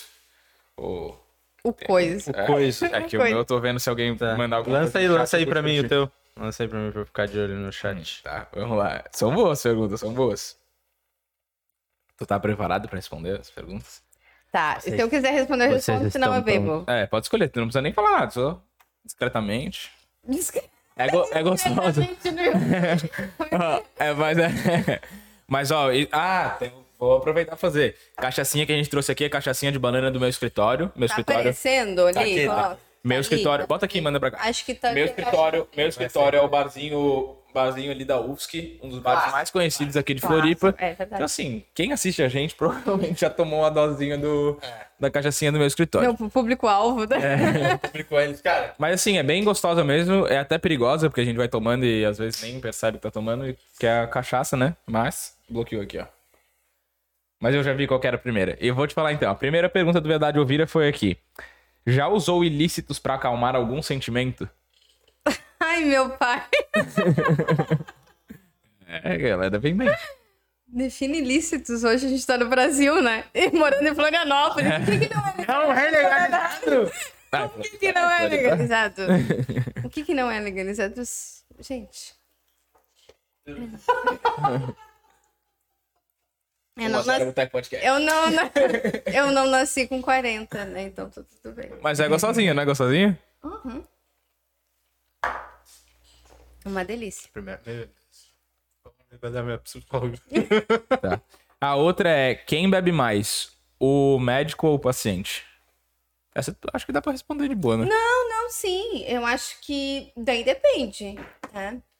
Tem muitos profissionais da área da saúde que têm problemas não só com o álcool, mas também com outros tipos de drogas, com tarjados, com. né? Aliás, o índice maior está nos profissionais da área da saúde. Aham. né? De tarja Tá. preta e, E, tal? e isso. De tarja preta e tal? De remédio, assim? De... Ou de tudo? Não sei, eu vejo um grande, eu vejo um grande número, assim, sabe? De. De usar assim como qualquer outra pessoa, mas, tipo, Sim. a responsabilidade também. é muito grande. Tu... Será que isso acontece muito, é, talvez pela como uma forma de refúgio de, sei lá, uma carga horária muito alta, Muito problemas, ou, ou tem uma grande influência só por ele ter um fácil acesso? Claro que isso ajuda. Eu mas, acho que tipo, isso só pelo fato quando- de ter o fácil acesso, Eu será acho que... isso contribui, tá? Então, É um, é um trabalho muito exaustivo, né? Uhum. Eu lembro que é, quando eu fiz, fui fazer o primeiro vestibular, né, e tal, e sendo- e eu, eu lembro que eu ah, serviço social, tranquilo. E aí uma profissional da área veio dizer pra mim, tu vai ver que é uma das profissões mais estressantes que existem. E aí logo em seguida saiu, logo em seguida não, foi uma caminhada, né, mas tipo, muito já se discutia da carga horária ser de 30 horas para profissional justamente por causa da demanda e do estresse. E eu digo, nossa, gente, não me avisaram isso, né? eu, não, não- eu não imaginava que era tanto. Sim. Então eu vejo que tem a questão do acesso, não são todos, óbvio, não vamos generalizar, né? Uhum. Mas tem a questão do acesso de ser o caminho mais fácil, como para tudo quando tu tem um acesso, né? Se tu tem o acesso, acaba ficando mais Sim. fácil. E acho que deve ter uma questão muito também de, sei lá, pelo menos o médico Eu atendo vários cirurgião. profissionais assim, da né? saúde. É, tipo, tu tá com a vida de uma pessoa na tua mão. Aí, tipo, se vai. perde, aí tu é, perde, tá ligado? Eu tava falando da série do Dr. Morte, quando eu Aham. Tem aquela aqui. série da, que da Globo também, é... Sob pressão? Sob É, pressão. sob pressão. Uhum. Eu ouvi algumas críticas, tipo, ah, não é bem assim e tal. Mas é que nada na vida é bem assim do ponto de Sim. vista que tem, tá- quem tá Mas vendo, assim, né? pô, é. Existe uma realidade que ela é aí. sempre singular, entendeu? Ah, por exemplo, a do Will aqui vai ser sempre, né, dentro da A perspectiva dele, é. dentro da tua realidade. Então não é bem assim pra grande maioria, porém, pra grande maioria é redundante, né? Pra, pra maioria, maioria. né? Mas pra muitos vão se identificar naquilo ali, entende? Agora, assim, desse período da pandemia cresceu muitas pessoas que hum, começaram a ter problemas com álcool ou identificar que tinham, até por ser uma questão genética também, né? E aí, olha, eu acho que eu tenho, entende? Mas eu atendo muita gente da área da saúde que tem problema com ou com álcool ou com algum outro tipo de droga, com tarjado, com medicamento, com, enfim, tem, tem muito. Sofrem bastante. Faz a última, a última. Eu vi uma- Não, não, não, não tem essa. Eu Justo, obrigada. Vocês obrigada. dois. Obrigada. Tu é, da, tu é da produção, cara. Tu não pode incentivar isso aí. Se fosse pra tu falar, tinha um microfone. Deixa eu falar um negócio Eu rapidão. respondi, respondi bem direitinho, né? Vai, vai. Vai, William, vai. Tá, deixa separadinho aí, deixa Deixa separadinho. separadinho. Deixa eu fazer a última Deixa eu só pergunta. falar um só. negócio rapidão. Eu vi um episódio do. Do Pode Par, com, com, Ah. é um podcast com um médico, que inclusive ele é, ele é bem famoso, mas agora eu não me recordo o nome dele. E, cara. Se tiver o Covid ou é ele é feito trouxe- de ilícito? Não. Não lembro o nome de nada, cara. É do signo. Sim. Ah, Eu mesmo, tá ligado? E aí. Tu é cara, dessas de signo? Tipo, ele contou um monte. Tu é dessas de signo, assim, tal? Eu sou dessas. Tá. Também. Depois a gente pergunta. Ela falou então. do Mercúrio retrógrado. Ah, mas eu pensei que era palhaçada, pô. Tá, mas rapidão, Ele mas ele contou várias A gente não tá aqui pra julgar ninguém, William. mas ele contou várias histórias, mas uma que quando a gente falou da carga horária de 30 horas ali, uma das histórias que eu gravei, ele falou que ele chegava em casa e daí, tipo, ele, sei lá, tinha poucas horas de sono pra já voltar pro hospital. Ele dormia no chão pra, tipo, ele não. Quando ele acordasse, ele não tá no conforto da cama dele, tá ligado? Ele acordava no chão que tava desconfortável. Ele era obrigado a levantar. Pra E, levantar tipo, caralho, É, mano, que é. viagem. Que loucura A mesmo. gente tá na, na pirâmide ali do, do, do- No pico da pirâmide, assim, do, sabe? Do estresse. Tá no ápice, né? No ápice. No ópice. No ápice. Exatamente. A última da, do pessoal aqui, po- posso mandar? Pode. Será que essa. Eu, amigo. Se, Eu não sei o que, que é. se ela não respo- se ela responder, vai ficar pra ti. A outra. Eu Tá, não né? vou tomar, não. Não, mas a gente enche mais um copinho ali, Não, pra mim, é. se for o Não, caso. vai, vai. Ah, podemos Tá também. A gente faz um brinde e já. Tá. Algum cliente já deu em cima de ti? Teve sucesso? Gente, isso é pergunta de vocês? Nossa, não. Essa não, é nossa. Não é nossa. Não é nossa. O pior é que não é Não é mesmo. nossa. Não, acho que tem a questão da transferência, entendeu? Já aconteceu, mas não teve sucesso. Tá. Tá bom, não cada um terá, toma porque é uma um. relação, é uma relação profissional ali, né? Mas as pessoas te identificam, tipo, como. Como Porto Seguro, com certeza, né? Sim. Mas, tipo, com uma relação ou de mãe ou de alguma coisa assim nesse sentido, não? Não sei, mas é de acolhimento, assim. Não Sim. sei se de mãe, não sei. Né? Talvez as, as adolescentes, muitas vezes, os adolescentes estão buscando referências quando não tem, os pais são sobrecarregados, estão trabalhando muito, né? É, enfim, Mas, mas, é, acho que de essa coisa do Porto Seguro. é, de Amizade saber que até, aqui, talvez, né? sentimento Ah, tem muito que diz minha amiga, Uhum. minha amiga. Teve um paciente minha que no meu aniversário me surpreendeu com um presente lá. Disse, não, tu é a única amiga que eu tenho. Sabe? Assim. Então, vamos procurar novos amigos, né? É necessário também. Social, procura aí. Até porque ela- eu entendi, ela estava querendo dizer que ela, eu era a única pessoa que ela se sentia confortável Se em falar, e se né? E aí, quando ela entendeu que ela tinha um espaço onde ela podia falar e, e ser ouvida sem ser julgada, daí ela enten- entende, claro, que isso foi trabalhado, que isso foi discutido, que foi entendido que não, que, né, que eu sou profissional que a atende, mas que muitas pessoas acabam vendo, ah, minha amiga, muita gente diz, ah, minha amiga, minha terapeuta, minha amiga, minha terapeuta. E tá- eu não me importo, tá tudo bem, entendeu? O importante é a pessoa se sentir acolhida. Que bom, né? Uhum. É o, é o objetivo final, né? A pessoa se sentir confortável pra expor o que ela tem pra falar. Sim, ela se sentir confortável, ela não se sentir julgada, ela não se sentir, sabe? Ela poder falar sem, sem filtro. Quando a gente bebe, a gente libera, né? Vou, vou ajudar vocês aqui um pouquinho. Explica aí pra É. gente cientificamente qual é o. Ah, né, mas assim, quando a gente bebe, a gente, é, a gente acaba é, liberando, né? Porque o álcool ele é um depressor, né? Ele primeiro te leva pra euforia, né? E te, tanto é que ele faz te sentir corajoso, ele te faz se sentir, né? É, Eu fico poderoso. É. O álcool, o, álcool, o álcool me deixa rico. Aí eu olho no dia. Tô pobre. Amiga, Daquelas que, né? Ai, ai, ai, eu acho que ostentando, né? Aham. Tem, uns que depois que depois que bebe começa a ostentar, né? Outros ficam bravos, né? E outros ficam né, é, mais introspectivos. Outros começam a falar, inclusive falam um monte de coisa sem nexo, achando que estão arrasando, né? Achando que estão seguindo uma baita linha de raciocínio que acabaram de Vai ver um episódio no outro dia. Tem por algumas, né? Não E, for, ó. é, então, tem essa questão aí de, de o que que o, por que, que o álcool, muitas pessoas entendem que o álcool ah, faz a gente se empoderar, né? Não é à toa que os índices de violência doméstica, a maioria acontece, né? Nem, nem todos, mas a grande maioria deles acontece quando a pessoa, né? O, Tá bêbado. o- o- né, exatamente, ele chega em casa, né?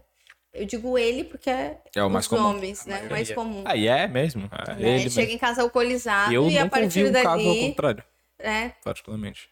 No no meu consultório também não veio nenhum. A mulher ficar agressiva até sim, né? Deixa ela acabar de contar. tá querendo?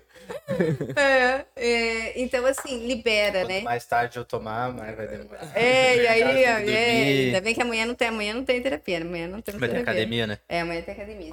Vai sim. É, mas então, assim, se dá, dá aquela sensação, aquela falsa percepção sobre ti mesmo, que você tá arrasando. Inclusive, tem no outro dia, se sofre da ressaca moral, né? Ressaca moral. Já ouviu falar nisso? Sim. ressaca moral. Por quê? Porque alguém vem dizer pra ti que tu fez alguma coisa. E E, aquele alguém que tá te julgando.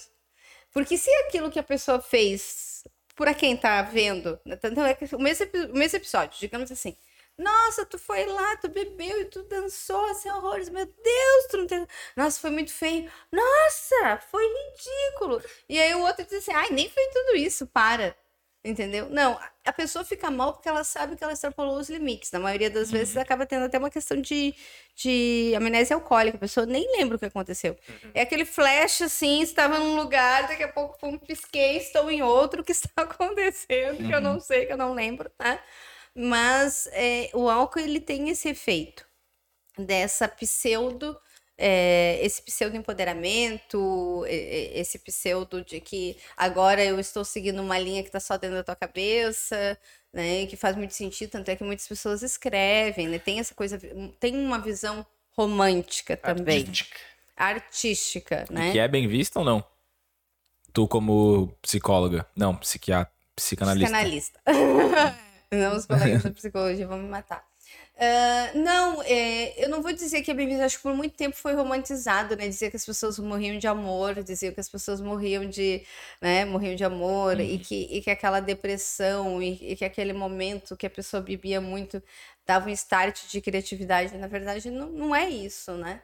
Se romantizou isso por muito tempo. Uhum. Tem pessoas que, inclusive, não querem se livrar de algum vício. A gente tem que cuidar com os nossos efeitos, né? Acho que é uma frase da Clarice Lispector, inclusive. Até os nossos efeitos, a gente tem que. Nossos efeitos a gente tem que cuidar, porque a gente nunca sabe qual deles é que nos sustenta. Uhum. Né? É aquele que vai sustentar, inclusive, a nossa criatividade. Então, tem muitas pessoas que não querem trabalhar porque é, elas conseguem acessar esse lado delas quando estão naquele momento. Uhum. Né? Só que para cada pessoa ele abre uma porta diferente, ele vai abrir uma janela diferente dentro da tua mente, né? Ou seja, alguns ficam agressivos, outros ficam sociáveis pra caramba, que não é, acabam não socializando nunca. Mas aí chamou pra ir pro bar, meu Deus, aí virou, é né? Tem outros que viram bilíngue, trilingue, né? Isso é comum também acontecer. Fala português né? e merda. É, não, tem gente que diz assim, nossa, Tu tem um sotaque, tu fala dessa forma, nem sabia. Né? E, e o, aquele negócio de tipo, ah, quando tu tá bêbado é que tu fala as verdades e tal. Tipo. Tu bota as verdades pra fora? Às vezes pode ser que elas nem sejam tão verdades, mas. É a forma de tu, tu bota... ver e pra ti aquilo é uma verdade. Ah, senão se pra ti aquilo tá uma verdade. Mas tá e daí, tipo. É eu acho que qualquer o fato de tu perder a noção é. te faz. Acho que qualquer substância que dá uma mexida na cabeça tu começa a soltar umas coisas. Isso, né? Libera a tua percepção é. da realidade e tu coloca aquilo que estava trancado na mente por muito uhum. tempo. E ela é como se ela tivesse, como se tivesse encontrado uma portinha do ali do sótão, sabe? Ah, eu posso sair por aqui também. Uhum. Isso ficou guardado tanto tempo, eu posso sair por aqui. Então, sai. E aí a pessoa fala, só que depois ela nem sequer lembra do que foi dito. E isso é muito comum acontecer. Principalmente quando tem algum trauma, quando tem alguma situação não resolvida, uhum. né? E a pessoa daí falar, falar, falar, né? Chora, conta a história toda. Tem pessoas que choram daí, né? É, qual bêbado nunca chorou? Vamos, estamos aqui para julgar alguém, né? Chorou, ligou pra ex. É, ah, então. Ah, eu, eu, eu ah, esse é um ponto que... Bebe, fica feliz e volta chorando. é. Esse é um ponto também que muito vem por conta das questões de relacionamento. Aliás, hoje o relacionamento ele ocupa, acho que praticamente 70% das demandas do consultório Caramba. emocional. Uhum. E é engraçado, né? Bastante, Porque, tipo, né? em teoria, o teu relacionamento é pra ser uma coisa boa, né? E às vezes gera um monte de é, mas é o que dá responsabilidade. É, mas olha só, o que dá sentido e o que inclusive impacta muito a nossa saúde é, física e emocional são a qualidade dos nossos relacionamentos. Se os nossos relacionamentos eles não estão bons, olha qual a tua vida como tá. Sim. Né? E tu falou muito da questão ali nos bastidores de aceitação, né? Acho que eu aceito. Aceitação não é conformismo, né? Então, assim, eu aceitar uma coisa não quer dizer que eu não posso mudar essa sim, realidade sim, também, transformar certeza. ela em algo melhor, ou de repente modificar, vai ficar um pouquinho pior, mas depois eu melhoro isso, uhum. assim. Mas os, os, relacionamentos, porque, gente, a gente vive numa era que, assim, aplicativo, né? Puxou, as pessoas perderam a habilidade de comunicação. Sim. E vamos combinar. Só escreve se escondendo atrás de uma. É, emoji, é, figurinha. Figurinha virou, né, virou um dialeto uhum. também, né? Emoji e figurinha já viraram um dialeto. O telefone, a única coisa que a gente não faz com ele hoje é ligar. A gente não liga para as pessoas. E a grande dificuldade dos relacionamentos é a comunicação. Seja um relacionamento familiar, um relacionamento amoroso, um relacionamento profissional, né? É, é a comunicação. E as pessoas estão com preguiça de se comunicar. E a pandemia contribuiu muito pra isso, porque elas Sim. ficaram reclusas e elas, ai meu Deus, eu tenho que conhecer alguém, tô solteira, tenho que conhecer alguém. Ah, eu não tenho paciência pra ficar ouvindo, É, não. o WhatsApp, acho que o WhatsApp em geral, mas o celular, né, ele te. é, Ele te traz uma certa segurança, porque ao invés de tu ter que olhar no olho da pessoa e falar, ou Tu ter que ligar e falar, tu escreve, joga lá e espera a resposta. né? Uhum. E não sabe nem como a pessoa vai interpretar. É, isso aí é outra coisa, velho. Isso é uma parada. Pô, Belo ponto, parabéns, mas tá conduzindo muito bem esse podcast. Tu, cara, muitas vezes tu é mal interpretado. ah, tu é muito mal interpretado, né? Por. Tipo, porque tu não consegue passar exatamente num, digitando que tu passaria. Cara, eu tenho um exemplo que é muito pessoa, bom, né? pô. Tem um amigo nosso que ele sempre usou, tá ligado? Aquela carinha que é um homenzinho. Não, homenzinho não. Tipo, a bolinha amarela, carinha amarela, fazendo assim, Sim. com as mãozinhas assim. Sim. Com um sorrisinho. Meio vermelhinho aqui, assim. É. Sim. E daí pra ele. O emoji ou o É, homenzinho o, emo- o emoji, O o emoji. E pra ele aquilo ali era foda-se. tipo, ele, ah, a pessoa fala, ah, foda-se. Tipo. E daí ele mandava isso todo mundo. Ah, beleza, tudo certo, né? E daí não, era foda-se. Aí, tipo, quando a gente foi descobrir, a gente falou, porra, o bicho tá nem aí pra nada até hoje. E a gente se preocupando. E daí isso, é isso, né? Tipo, a internet ela traz uma facilidade de comunicação, mas traz também uma dificuldade de Sim, interpretar as sim. coisas, né? Eu acho que é, é o, o nosso grande desafio aí é aprender a se reconectar com o ser humano, com o outro, seja ele quem for, e se comunicar com ele a ponto de ser empático e entender o que ele tá querendo dizer. Porque a gente, tempo de qualidade hoje é uma coisa bem rara. Uhum. Claro, agora a gente tá aqui, tá proposto a isso, eu tô aqui é, face to face, olhando no olho, Sim, eu tô vendo que vocês estão ouvindo, vocês não querem, é bem rara pô, de e bem concentrado. Né? Sinta-se É. É, é. É, Então, assim, de, da pessoa ter um tempo onde eu tô exclusivamente dedicada a você e tô, pô, Isso não acontece, mas. é, tô Sim. assim, tô interagindo, tô Naqueles pensando. tempos. É, É, o cara que cheguei é- aqui antes era Não, tudo na mato, minha né? época- Saudosista, Na minha época, saudosista. Na minha época, cheguei aqui, eu sou tudo mato. Na minha época, a gente mandava só emoji, agora a gente manda carinha. Sabe, lá na Arena do Grêmio? Sabe? É. Na minha época eu mandava Aquela- aquele, como é que é o do MSN, pô, que batia na tela. Ah. O cara não tava prestando atenção. Aquele gordão que peidava. Ô, me responde aí, desgraça. atenção. Não, e tinha um negócio que tremia a tela. Era né? esse, era esse, Era né? esse. Chamar atenção. Era muito mais fácil, porque hoje a gente. Muito todo bom. mundo, né? Cara, isso é uma co- mas isso é uma coisa do ignorar, tipo, não sei se é certo ou não, né? Não sei como é que as pessoas sentem também, mas é uma coisa que pra mim profissionalmente me ajudou pra caramba. Porque em vez de aparecer uma pessoa do meu lado e começar a pedir um monte de coisa, ela manda uma mensagem. E daí se eu vou responder ou não, e a hora que eu vou responder ou não, Cabe a ti. é, porque Mas ninguém eu liga, se cara. ignorar a ideia é prioridade. É, só que antes era uma coisa que, tipo, ah, se aparece. Vamos supor, tu me pede um negócio agora. Aham. Pô, é difícil falar um não na tua cara, ou eu simplesmente não Ah, responder. mas aí a gente precisa trabalhar outras coisas, que é a dificuldade do ser humano de dizer não. Ô, sabe um livro que mudou minha vida? Não sei Ah. se tu leu. E mudou mesmo. Aquele essencialismo, Ah, o essencialismo. Uhum. que fala muito de falar não. É. Porra, achei muito bom, cara. E daí eu comecei a botar algumas coisas na minha. Tão importante quando a gente saber falar não é a gente saber pra que que a gente diz sim. Vamos, vamos, vamos, vamos, vamos, vamos. Sim, sim, sim. o filme sim. do Jim Carrey ali. Ah. Ele, ele é interessante, mas ele passa a ser meio sensacionalista, tá ligado? É, lógico que é o Jim Carrey, contar. como é que não quer Não, que mano, mano, deixa eu contar, deixa eu contar. tipo assim, ó, ele vai num, tipo um negócio de coach lá, um culto, Uhum. Porque ele falava não pra tudo, ele não saía de casa, ele não queria fazer nada, ele era tipo um puta de um depressivo, tá ligado? Ele falava não pra tudo, arrumava desculpa pra tudo. Aí um cara que era conhecido dele leva ele num, nesse lugar aí, nesse.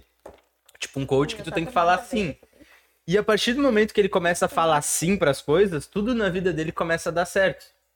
Aí vamos supor que ele falou sim para tu pro convite pra ir no bar, falou sim no convite pra sair com uma menina. E aí acontece tal parada e ele fala não. No que ele fala não, tipo, um minuto depois já acontece uma coisa ruim com ele. Então, Ele tá sendo punido. é, aí ele acha que ele tá sendo Aham. punido, que ele tem que falar sim pra tudo. Aí chega uma velha querendo dar pra ele e ele fala que não. E ele cai da escada, aí ele volta e come. É maravilhoso, é maravilhoso. Bom, se você não viu ainda, claro. Tem que ver esse filme, velho. eu não lembro o nome do filme. Tá Netflix, não tá? Procura ali, acho que tá. Cara, mas o que que, é da, o que que é da hora desse papo nosso aqui de. que é um papo de bar? É que dá pra falar essas coisas. Sim, sim. Lá na Jovem Pan, tu não podia falar isso. Mas aqui ela não falou também, meu amigão. Compra ti essa. Mas nem chegaria perto disso, né? Ai, cara, velho, esse filme é muito engraçado. Não, Tá, não, é muito muito bom, bom. muito É muito Tem um bom, bem é parecido que é com, Steve com o Ed. Murphy. Ah, não. Que ele tem a árvore que toda vez que ele fala não, cai uma folha. E a, e a árvore é a vida dele. Esse eu ainda não vi. Não viram? Também não É. Não. É a mesma, não. mesma ideia. Vai, não vai vi. ver nem eu, Ed Murphy. Não sei.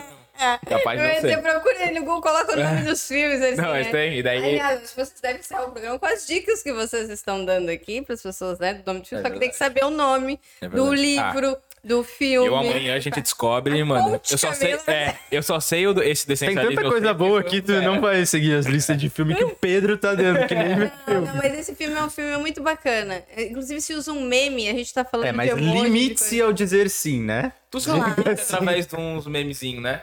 Eu, eu, uso, eu uso como ferramenta para as pessoas Eu ia, chegarem. eu ia falar, eu- já, tu já continua. Quem não segue a Camila, segue lá, o arroba consultório emocional. Porque às vezes tu tá na bad lá, ou tu tá cansado, e aí tu dá de cara com um post da Camila que tu fala. É verdade, cara. É verdade. Tem umas coisas bem positivas lá. É, tem, tem as questões que são né, positivas e eu uso muito meme, porque o meme é uma forma de comunicação. O meme é uma forma de eu me comunicar com a minha dor sem eu me sentir ridículo com ela. Eu posso rir dela, mas eu não tô ridicularizando ela, entende? Uhum. Eu consigo colocar nós do, na minha dor e eu no mesmo espaço. E quando eu vejo aquela quantidade de comentário, quando eu vejo aquela quantidade de curtida, eu vejo, pô, não é só eu, cara. Isso quer dizer alguma coisa, quer dizer que tem outras pessoas sentindo aquilo ali, vendo aquilo ali, sabe? Então, eu acho que o meme, ele é uma forma de comunicação. Ah, e a gente tem a hashtag lá, meme terapia, né? A pessoa, claro que tem que ter um discernimento, né? Pra gente não fazer o bullying também, né? Com os memes. Mas, assim, tem muito meme, tipo, ontem mesmo eu postei porque eu tava exausta. Eu pensei, quarta-feira já tinha dado tudo de mim, tava querendo aquela Mona Lisa descabelada, tava sem botar, sabe? Porque, e muita gente, sabe, se identifica com isso. É uma forma de dizer, tamo junto. Uhum. Entende? E aí, nesse tamo junto, tamo junto, a pessoa daqui a pouco, tá, se vai que vai ser só um papo cabeça, tem a pessoa tal que publica só o papo cabeça, se vai ser dica, Sim. vai ter dica, se vai ser uma coisa é, que, tá, daqui a pouco eu preciso parar e pensar, então eu sempre procuro dar um- um- uma misturada, assim, e eu vejo que o meme é uma forma que as pessoas interagem entre Interagem. elas. Tu deve ter uma resposta bem grande, né? Sim, sim. Só que assim, o que eu percebo muito é uma dificuldade de das pessoas se colocarem ali. Elas me chamam muito no direct e no WhatsApp. Às vezes é uma hora da manhã, duas horas da manhã, eu tô respondendo ali. Eu acordo seis horas da manhã ou cinco para atender. E eu já tenho aquelas mensagens às duas horas da manhã. As pessoas vão no, link ou elas vão no direct e elas mandam mensagem para falar ali. Elas não querem ser expostas e tá tudo bem. Tá Mas tudo tu não há- É sobre isso. É. É? É sobre Essa é isso, da assim, tá tudo bem. Mas o... isso não é uma questão que eu vejo, pelo menos, que hoje em dia ela tá sendo meio podada pela problematização de tudo, assim. Porque, tipo, eu vejo muitas vezes humorista. Humorista, digamos que eles têm meio que uma licença poética, assim. Mas muita gente não aceita. Adoro essa expressão. essa É, mas, tipo, não aceita e julga aquilo ali. Cara, o cara tá fazendo uma piada, beleza? Você pode não ter curtido muito a piada dele. Mas às vezes não é uma forma. Eu vejo, pelo menos, eu vejo piada que às vezes fala de alguma coisa que eu faço, às vezes fala de alguma coisa que não tem nada a ver comigo. Mas, tipo, eu dou risada das duas. Né? Eu me ve, eu vejo ali uma forma, tipo, de rir de mim mesmo, que nem você tava falando do meme. Isso não tá sendo meio que podado, assim? Eu acho que o mundo tá muito chato. Eu acho que as pessoas estão muito chatas. Também, no geral, com esse tipo de coisa, sabe? Eu- É como se elas quisessem extravasar alguma coisa ali e dizer, não, você não. Quer controlar o outro, assim, né? É uma forma de controle. E as redes sociais, elas dão essa liberdade pra tu fazer tudo. Tipo, se eu sou sem noção, você também é. Se você não sei o que, você também é. Tipo, de querer é, colocar as coisas das pessoas em caixas. Você é dessa caixa aqui, então eu não quero mais. Você é dessa, ca- dessa caixa aqui, você é legal. Mas se você posta uma foto sua na academia e eu não quero ver teu corpo, então você já não serve pra mim. Então, sabe? Eu acho Sem que tá muito- conhecer realmente é, a eu acho que pessoa, tá né? tudo muito chato nesse sentido, muito pesado, sabe? É. Eu acho que antes era mais legal do que agora. Eu sou velha, posso falar. Sou mais velha da mesa, então posso falar. Antes era muito mais legal que é. Na época que era tudo mato, vocês não viam essas coisas. Tá? era muito mais legal antes. Não, mas eu acho que era um pouco. Eu acho, tipo, pelo pouco tempo que eu estou em rede social, assim, né? não é tão pouco tempo assim, mas Eu acho que era uma coisa mais leve também. Tipo, que a gente ria das coisas É, e via eu as vou. coisas. Olha só, eu tava vendo. Tava vendo malhação hoje. Ah! Tava trabalhando, não, eu tava trabalhando com a TV ligada. Tá errado. Tava... Tu sabe, né? É que assim, ó, eu tava trabalhando não. com a TV ligada. Não eu tava, tem mais tava- idade pra ver eu tava vendo jornal. Ai, não, não existe isso de não Tem- ter mais existe, idade. existe, existe. Não Deixa eu falar, existe deixa eu isso falar. de não ter mais Deixa eu falar, deixa eu falar. Eu tava, eu tava vendo jornal hoje. Por da calça colorida, ele não tem mais idade também. Pô, tá? calça que a minha mãe me deu, cara. Fala da calça. Não, mas olha só, eu tava vendo jornal hoje e aí a TV ficou a tarde inteira na. Viu que ele mudou Na toda a frase por causa do teu julgamento? Ficou na, ficou na Globo. E aí começou a dar malhação e eu comecei a ver malhação, porque era uma malhação que eu via quando eu tava, sei lá, no terceirão. E, cara, e eles é, trazem termos, tipo, que em 2013 eles falavam. E, cara, que se tu pegar numa novela, num negócio de hoje, eles já não usam mais, porque já, tipo, Já fica Já não um pode mais bullying, usar, já não sei o que, já não pode. é. Ah, tipo, preconceito. Biba, umas coisas assim, É, sabe? uhum. E tipo, pô, 2013 é aqui, né? Faz E, tipo, quase já 10 mudou. anos, tá? Eu sei que o cara é da bastante, A gente matemática. tá ficando, a gente tá ficando. Mas, tipo, realmente mudou muito, mudou muito, mudou muito. Uhum. E aí a pergunta que eu te faço é o seguinte: tu acha que piada tem limite? Não. Não? Mas e daí se essa piada ela toca num negócio que, tipo, que te fere? Não. Desde Se que é, se é encarado como. Não, É. se é encarado como uma piada, não. Se é encarado como uma ofensa, sim. Tipo, se eu olhar pra ti e falar uma parada que Mas sei... uma piada pode ofender uma pessoa. É. Mas qual foi o sentido da piada? Foi de ofender? Não, foi uma piada. Então, eu acho que não. Então, eu O acho que não da piada é sempre ser Mas uma aí é piada. que Então, tá a esse piada é o- ter o limite ou não. Então, daí É pra uma mim questão não tem. só. Tá? Pra mim não tem. te Sim, sim, achei uma boa Questionando. pergunta. E pra mim não Porque, tem. tipo, porque eu também sou do negócio de, tipo, mano, piada é piada. Se o cara tá fazendo stand-up, é o trabalho dele. Entendeu? Mas daí eu nunca, eu nunca me senti atingido com, com uma piada de stand-up, por exemplo. Mas daí vai lá naquele negócio de te botar no lugar do outro. Vai que aquela piada lá é uma parada que, tipo, é um trauma pra ti, tá ligado? É. Então, mas assim, esse cara ele fala só disso, tipo, ele fica pegando no pé disso, aí talvez não seja mais uma piada, né? Mas, sei lá, é a minha interpretação do, do Sim, negócio. sim, né? sim, sim, sim. Mas, tipo, se a pessoa fica sempre pegando no pé de uma piada só, agora ela tá só observando a gente. né? Ah, tá te julgando para Não, pode julgar. Não, tô ficando, tô adorando o papo de vocês. É que- Vocês estão é que eu- pra caramba. É, é que eu vejo esse tipo que se foi falado com a intenção de ser uma piada, a pessoa que tá ouvindo, se ela tá lá ouvindo e tá disposta a ir num show de comédia, ela não pode reclamar. Tá ligado? Essa é a minha, essa é a minha visão pura do Poder ela negócio, assim. pode. Poder ela pode. É. Mas, tipo, ela foi assistir o cara fa- fazer É que piada hoje em de dia a gente já sabe, né? Assim, mais ou menos. A gente, eu acho que o lado bom das redes sociais é, é o trailer da pessoa. Sabe, sabe Uhum. aquele meme, né? Acho que todo relacionamento, né? Todo cara ou toda mina deve vir com um trailer de, de pelo menos cinco minutos pra gente saber onde tá se metendo. Eu acho que as redes sociais, elas vêm pra isso, assim, também. Se eu vou num, num stand-up, antes a gente não Tu tinha e é a a pessoa, pessoa, também era mais, né, mais comedida, assim, nas suas falas. Hoje, se ela sabe que tem um público fiel, que, é, que ela pode ser sem noção, sem filtro, ela vai ser aquele público tá lá junto. Sim. né? E vai ter aqueles que vão julgar. E se ter vai alguém-. Vai ter, porque esse E se negócio vai, vai pro alguém- YouTube É, depois. mas se tem tipo, alguém que vai ali, que tá Aqui, consumindo aquele haters conteúdo tem e Ah, já não, sabe, e se já for- sabe, Não. aí tá errado, Se na minha for opinião. né? lá e criticada e... Mas, mas Tá é errado o livre-arbítrio cada um, cada um usa como quer, né? tem- A pergunta que eu te fiz, talvez eu não tenha resposta. Talvez eu não tenha opinião. Ah, eu tenho. Formada eu sou- a Porque eu respeito. sou da livre. Como é que é? Liberdade de expressão. Não, não, mas eu concordo muito contigo. Eu acho que, tipo, eu sou uma pessoa que eu. Puta. é, Desculpa falar, pode me cancelar, como tu diz, né? Mas, tipo, piada pesada pra mim eu, é uma coisa que eu rio, entendeu? Só que é porque é o que eu falei, não me atinge. É porque não pega nas Entendeu? suas dores, É né? porque não, não, não, não pega na minha dor. Mas daí eu fico pensando, e, pô, e se eu sofresse com, com essa parada, tá ligado?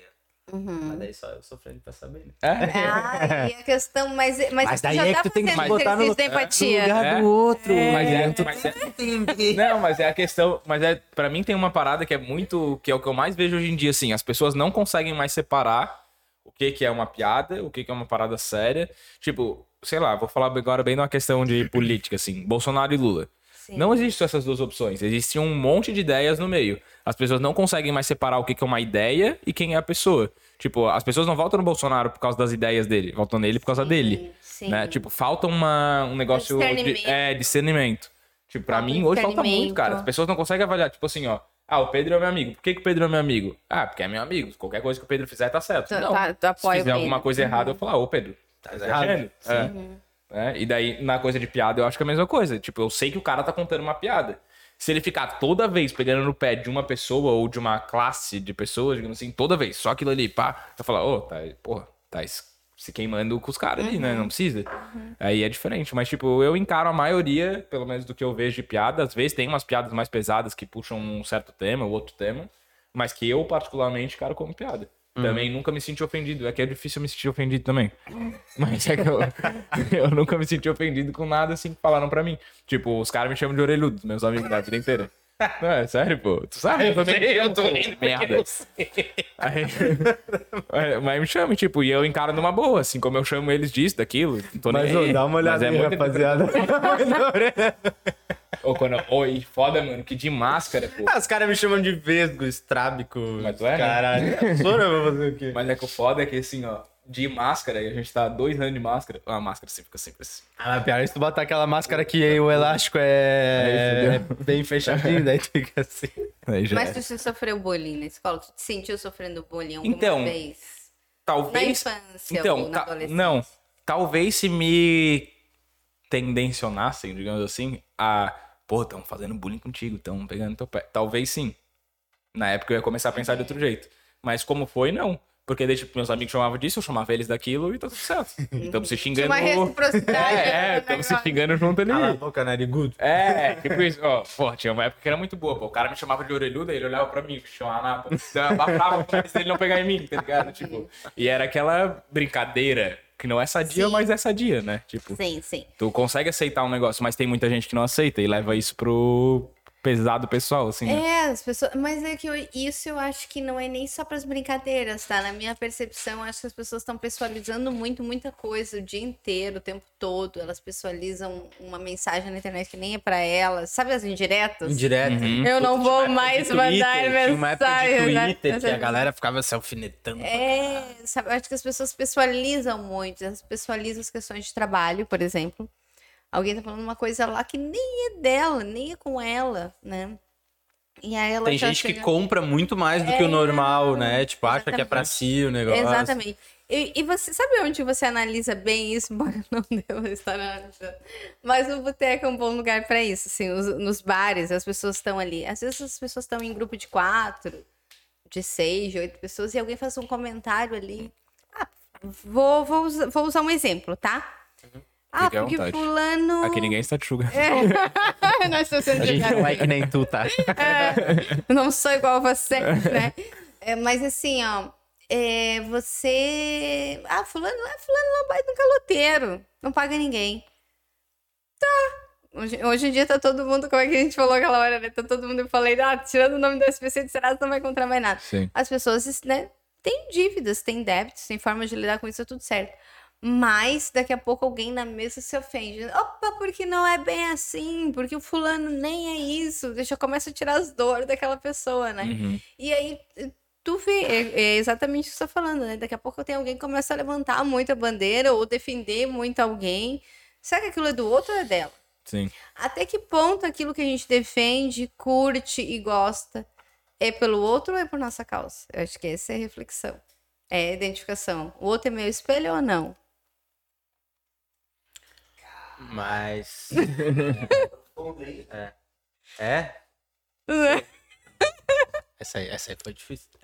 Foi difícil. Você- Eu não sei se vocês têm resposta pra isso, mas vocês já pararam Não, pra se é- colocar nesse lugar de tipo, É que será não que, eu sei, me identifico a- até com que outro ou ponto- repudio o outro? Não, mas é tipo, até que ponto. E qual. Até que ponto tem necessidade de tu comprar uma briga que não é tua? Mas aí é que tá.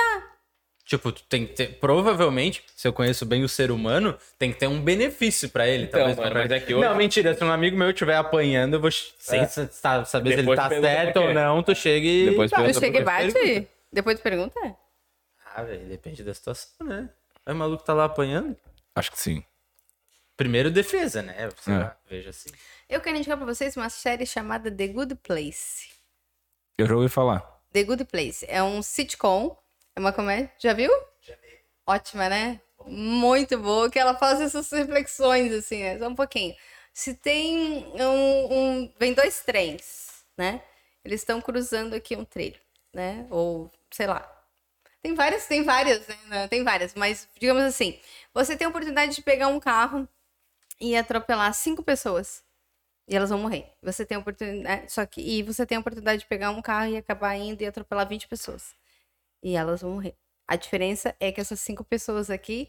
Não, e as 20 pessoas não vão morrer. A diferença é que essas cinco pessoas aqui você conhece. As 20 pessoas vocês não conhecem. Qual decisão que você toma? Se não vai morrer ninguém, eu vou na mais quantidade. Hã? Se não vai morrer ninguém. 20 que eu não conheço. É? Independente Ah, depende da. Vai que as 5 que eu conheço eu tenho alguma coisa contra, né? É, então, né? Aí é que tá. Ah, mas é porque daí já fica um negócio meio mal, né? Porque daí, tipo. tu- É, não, eu acho que eu vou nas 20. Eu acho que eu vou nas 20. É aleatório. É, tu não sabe se ela é boa ou se ela é ruim ali. A 5, pô, vai que tu. Mesmo que tu não goste, tu sabe que tu vai estar matando a pessoa, tá ligado? Sei lá. Eu? Pergunta, Filosofia. faz uma pergunta difícil, né? Porque tu sempre diz agora. É que, esco- é que escolher. É que escolher o que é foda. Tipo, né? Ou se é um fato É que aleatório. toda escolha resolve, né? Ela acaba. Trazendo mil consequências. Uma Né? Não, toda escolha envolve uma renúncia. Também. O que que tu tá disposto a renunciar? Né? É? É? Começou a cantar um Charlie Brown. Não, não, não, tá não faz tranquilo. Tá tranquilo, tá tranquilo. É bom, é bom, é bom trazer essas reflexões. É, não, mas Não, mas- É, é porque, por isso que eu digo, nessa questão da piada, do meme, é, da militância, o outro, ele é meu espelho, ele é meu oposto, o que que ele é meu? Né? E por que que eu vou? Por que que, por que que eu tô indo não, ali? eu, eu vejo, eu vejo isso. Autoconhe... O nome muito. disso, assim, pra, pessoa, pra galera pensar, tá, que nome é isso? Que, onde é que a gente tá querendo chegar com isso? É, né, já que tem uma terapeuta aqui, é autoconhecimento. Sim. Até que ponto você se conhece pra defender as causas que você defende? E eu não tô julgando se essa causa é certa ou errada, desde Uhum. que ela faça sentido pra ti. Sim. E eu vejo muitas vezes é, que muitas pessoas que querem defender uma parada, tipo, de um jeito muito exagerado, assim, elas talvez não façam nem a parte delas, assim, tipo, só quer meio que se usar de um negócio que tá em alta. Eu vejo, tipo, ah, falam, ah, Tu vai na não- onda. Não basta tu não ser racista, tem que ser antirracista. Tu tem... Cara, eu não preciso participar do movimento. Eu tratando todo mundo de uma forma igual, tipo, já é o suficiente. Eu tô fazendo a minha parte. Tipo, tu serve como exemplo pra outras pessoas também, né? Tipo, se, sei lá, se tu começasse a falar mal de mulher e a gente tá aqui junto, daí eu falo, porra, não, ô Pedro, não é bem assim, se liga. Né? Tipo, já tô fazendo a minha parte, eu não preciso participar do movimento, botar minha cara numa parada. Tipo, a gente já tá ajudando do jeito que a gente acha que faz sentido. Cada né? um consegue fazer a sua parte dentro do seu universo, do seu. É, Tem coisa pra caralho pra... é. Não, a gente falou quando o Bruno veio aqui, a gente falou isso, né? O Bruno é deputado federal? Estadual. Estadual. Estadual. É, enfim, a gente tava num papo assim e mais- um pouco mais filosófico e, eu lembro que a gente falou, cara, tipo, não adianta tu querer que os outros mudem, mudar tudo, se tu mesmo não, tipo, não, não mudar, É né? que o mundo é maior que o meu quarto, É, né? Então, assim, né? né? A gente precisa. Tem um livro muito legal, como é que é? Arrume sua cama. Né? Então, assim, tu quer lá.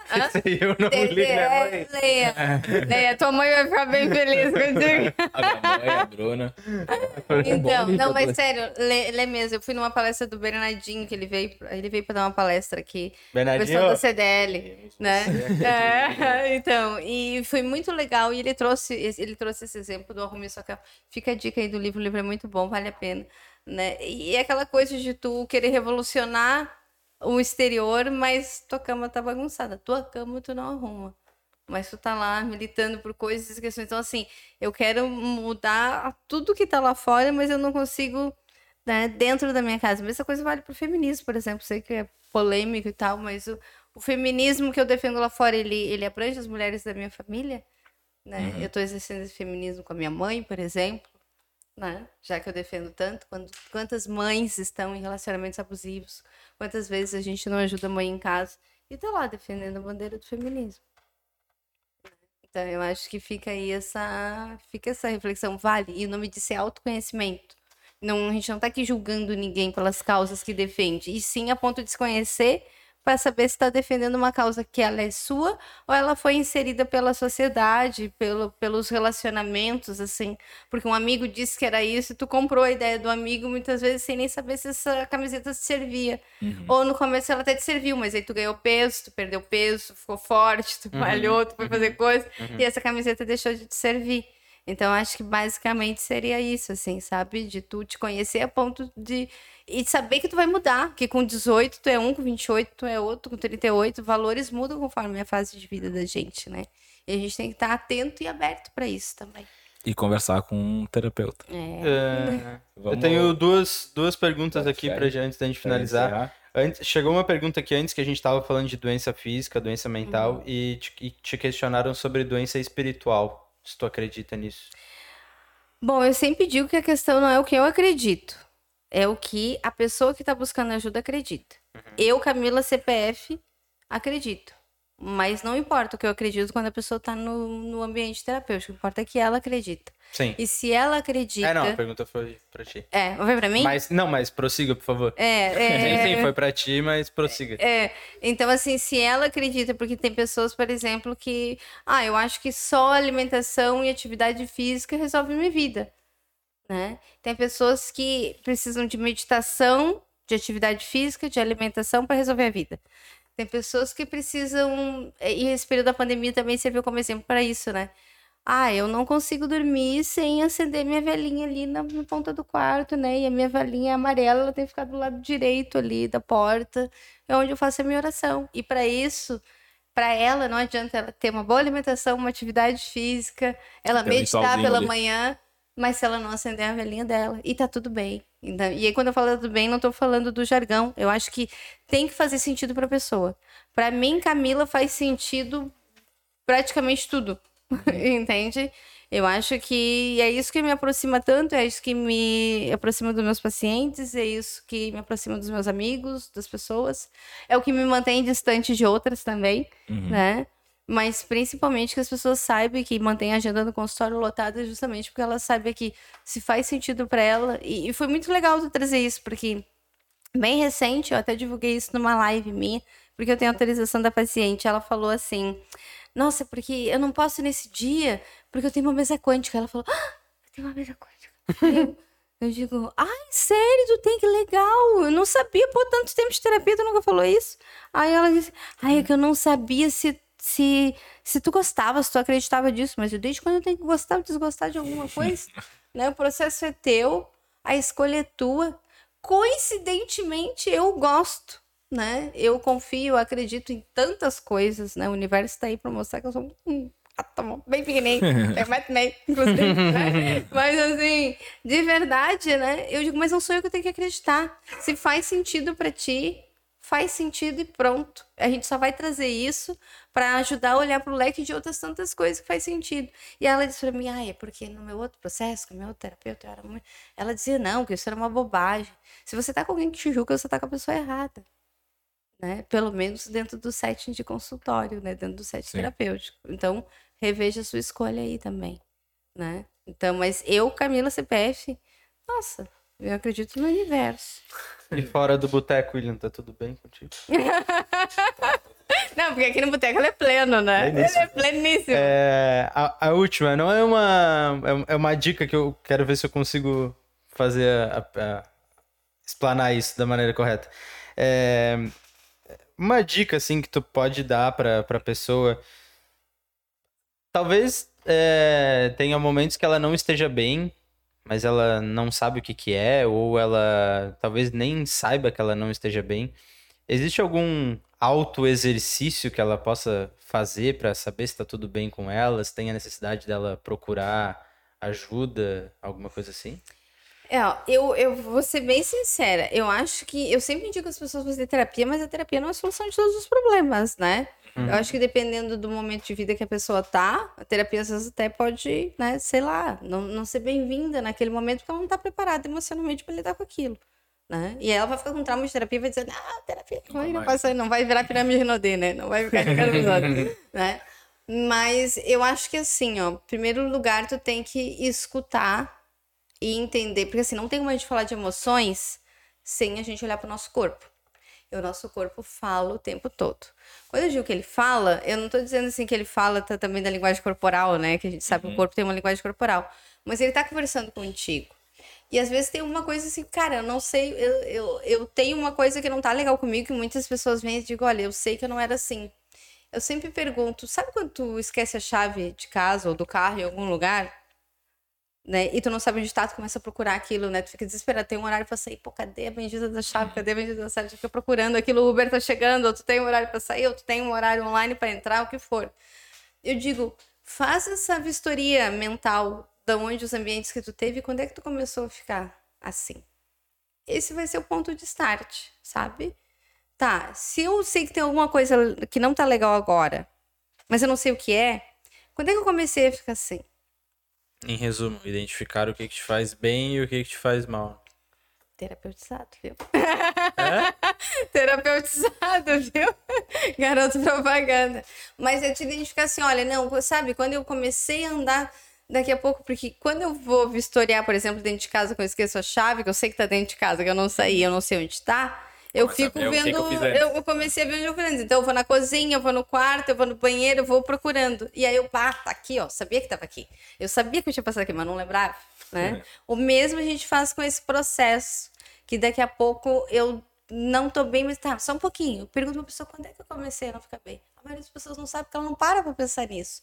E ali é o ambiente que ela tá pra parar pra pensar nisso. É, e eu acho que a primeira coisa que a pessoa faz também é tentar camuflar isso, né? É, principalmente quando envolve relacionamentos, né? Tu só vai procurar saber o que, que é quando tu ou tá saiu no da tua limite. vida. Aham. Ah, começou quando, não sei, meus pais foram embora. Começou quando eu fui trabalhar naquela empresa. Começou quando determinada pessoa saiu da empresa. Começou quando eu terminei com aquela pessoa lá em 2000 e tanto. Começou quando eu tive aquela queda financeira lá e nunca mais. Quando começou quando meu peixinho dourado morreu. Quando, começou quando, sabe? E voltar para aquele lugar para a gente poder reconstruir esse caminho. É uma trilha, uma estrada, é algo que tu precisa, sabe? Ah, eu preciso passar por ele. Eu, não vou, eu vou construir uma ponte, eu vou construir uma estrada nova, não sei o que eu vou fazer. Mas eu preciso saber onde começou, ou para eu evitar aquele caminho, ou para eu construir ou seguir em outro, entende? Acho que Bom. esse é o ponto. Essa é a última dica. Essa última dica a gente se despede. vai já estamos já estamos aqui há quanto tempo? Ele tá aproveitando Já a consulta grátis. horas. Ele tá aproveitando a consulta grátis. Já passamos de duas horas, já passamos. Não, mas foi um prazer, Não. uma honra. Acho muito bom vocês trazerem o tema. Gostei da dedicação de vocês aqui. Só? Que bom, que bom, não. A gente curtiu muito também. Cara, a gente se envolve pra caramba com os assuntos A que trazem vai, tu vai voltar, tu vai voltar com certeza. E eu tenho, não tenho dúvida de quem tá nos assistindo gostou tanto quanto do papo. Tens algum recado aí? Puxa a rede social Se dela, vai, né? Faz um merchan. Claro, todo mundo tem espaço aqui. Pode falar, a gente já falou, mas vai, É. tu, tu faz teu mexer aí. arroba consultório emocional. Lá tem o link pro WhatsApp. Quem às vezes não é de rede social, que é só WhatsApp, é 48 139 2502. Eu respondo todo mundo. Eu demoro para responder às vezes, Põe mas eu respondo. no, no vídeo pra gente, por favor, o arroba. Mas eu, eu respondo, né? A agenda do consultório para o presencial este ano tem ainda data para novembro, dezembro não tem mais, né? Mas novembro ainda tem duas datas no presencial. E o online continua ainda de segunda a sábado, das seis da manhã às dez da noite. E aí, Trabalha nesse nada, né? período, a gente encaixa. Gente, tem um encaixe no meio, hoje ela Nesse não vai período, a almoçar. gente encaixa. Nesse período a gente encaixa, porque a vida muda, né? Então, às vezes, o paciente precisa remarcar, precisa desmarcar, às vezes, né? Enfim, surgiu uma promoção, surgiu uma viagem, surgiu uma férias, ou a pessoa precisa de um tempo. A gente, quanto profissional, também precisa entender que às vezes a pessoa precisa de umas férias da terapia e depois voltar, voltar com outra perspectiva, voltar com outra visão, e isso é saudável também, né? Então, isso é legal. Mas agora, é um, particularmente, é um período do ano que demanda muito de nós, da área da saúde mental e emocional. E o nosso grande desafio é fazer as pessoas entenderem, embora é, é, eu acho que a gente precisa usar o recurso que está a favor, seja ali o medicamento, seja aromaterapia, seja espiritualidade, seja o reiki, seja o que a pessoa quiser, né? Mas entender que algumas emoções, elas não são medicamentáveis. A gente precisa sentir para poder evoluir. Então não adianta a gente se anestesiar no bar, no sexo, nas compras, no... Não vai resolver. né, não vai resolver. Você precisa sentir para passar por elas, amadurecer, entender o teu processo e viver.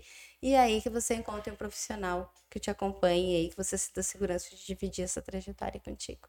Pô, que papo, hein? Show de bola. Eu recebi o seguinte. Pedro, ela é perfeita, meu Deus. Obrigada. Então, pessoal, posso? Tu vai deixar eu encerrar? Tá emocionado aí? Não, não, é só que tem alguns recados paroquiais aqui pra gente passar. Eu vou Puxei, passar e puxei. aí tu encerra, pode ser? Pode Quero só agradecer mais uma vez nossos patrocinadores aí, Cervejaria Lupe, FNP, F5 Estratégia, meu escritório. E pra quem achou que eh, tinha acabado a semana já, que já teve boteco na terça, que Meu teve boteco na quinta, sábado, 18, é 18h30, produção? 18 horas? 18 horas. Estaremos ao vivo com os moleques do Sem Groselha, que é outro podcast daqui de Floripa. São quatro DJs aí de São Floripa. quatro DJs daqui de Floripa que tem um podcast também. E eles vão colar aí pra resenha. Provavelmente o negócio vai ser forte. Por isso Se vai começar deles seis, for né? tocar depois, eu já vou pegar um after. e aí... É isso. Mas então voltaremos pro terceiro episódio da semana, no sábado, 18 horas, aqui da F5.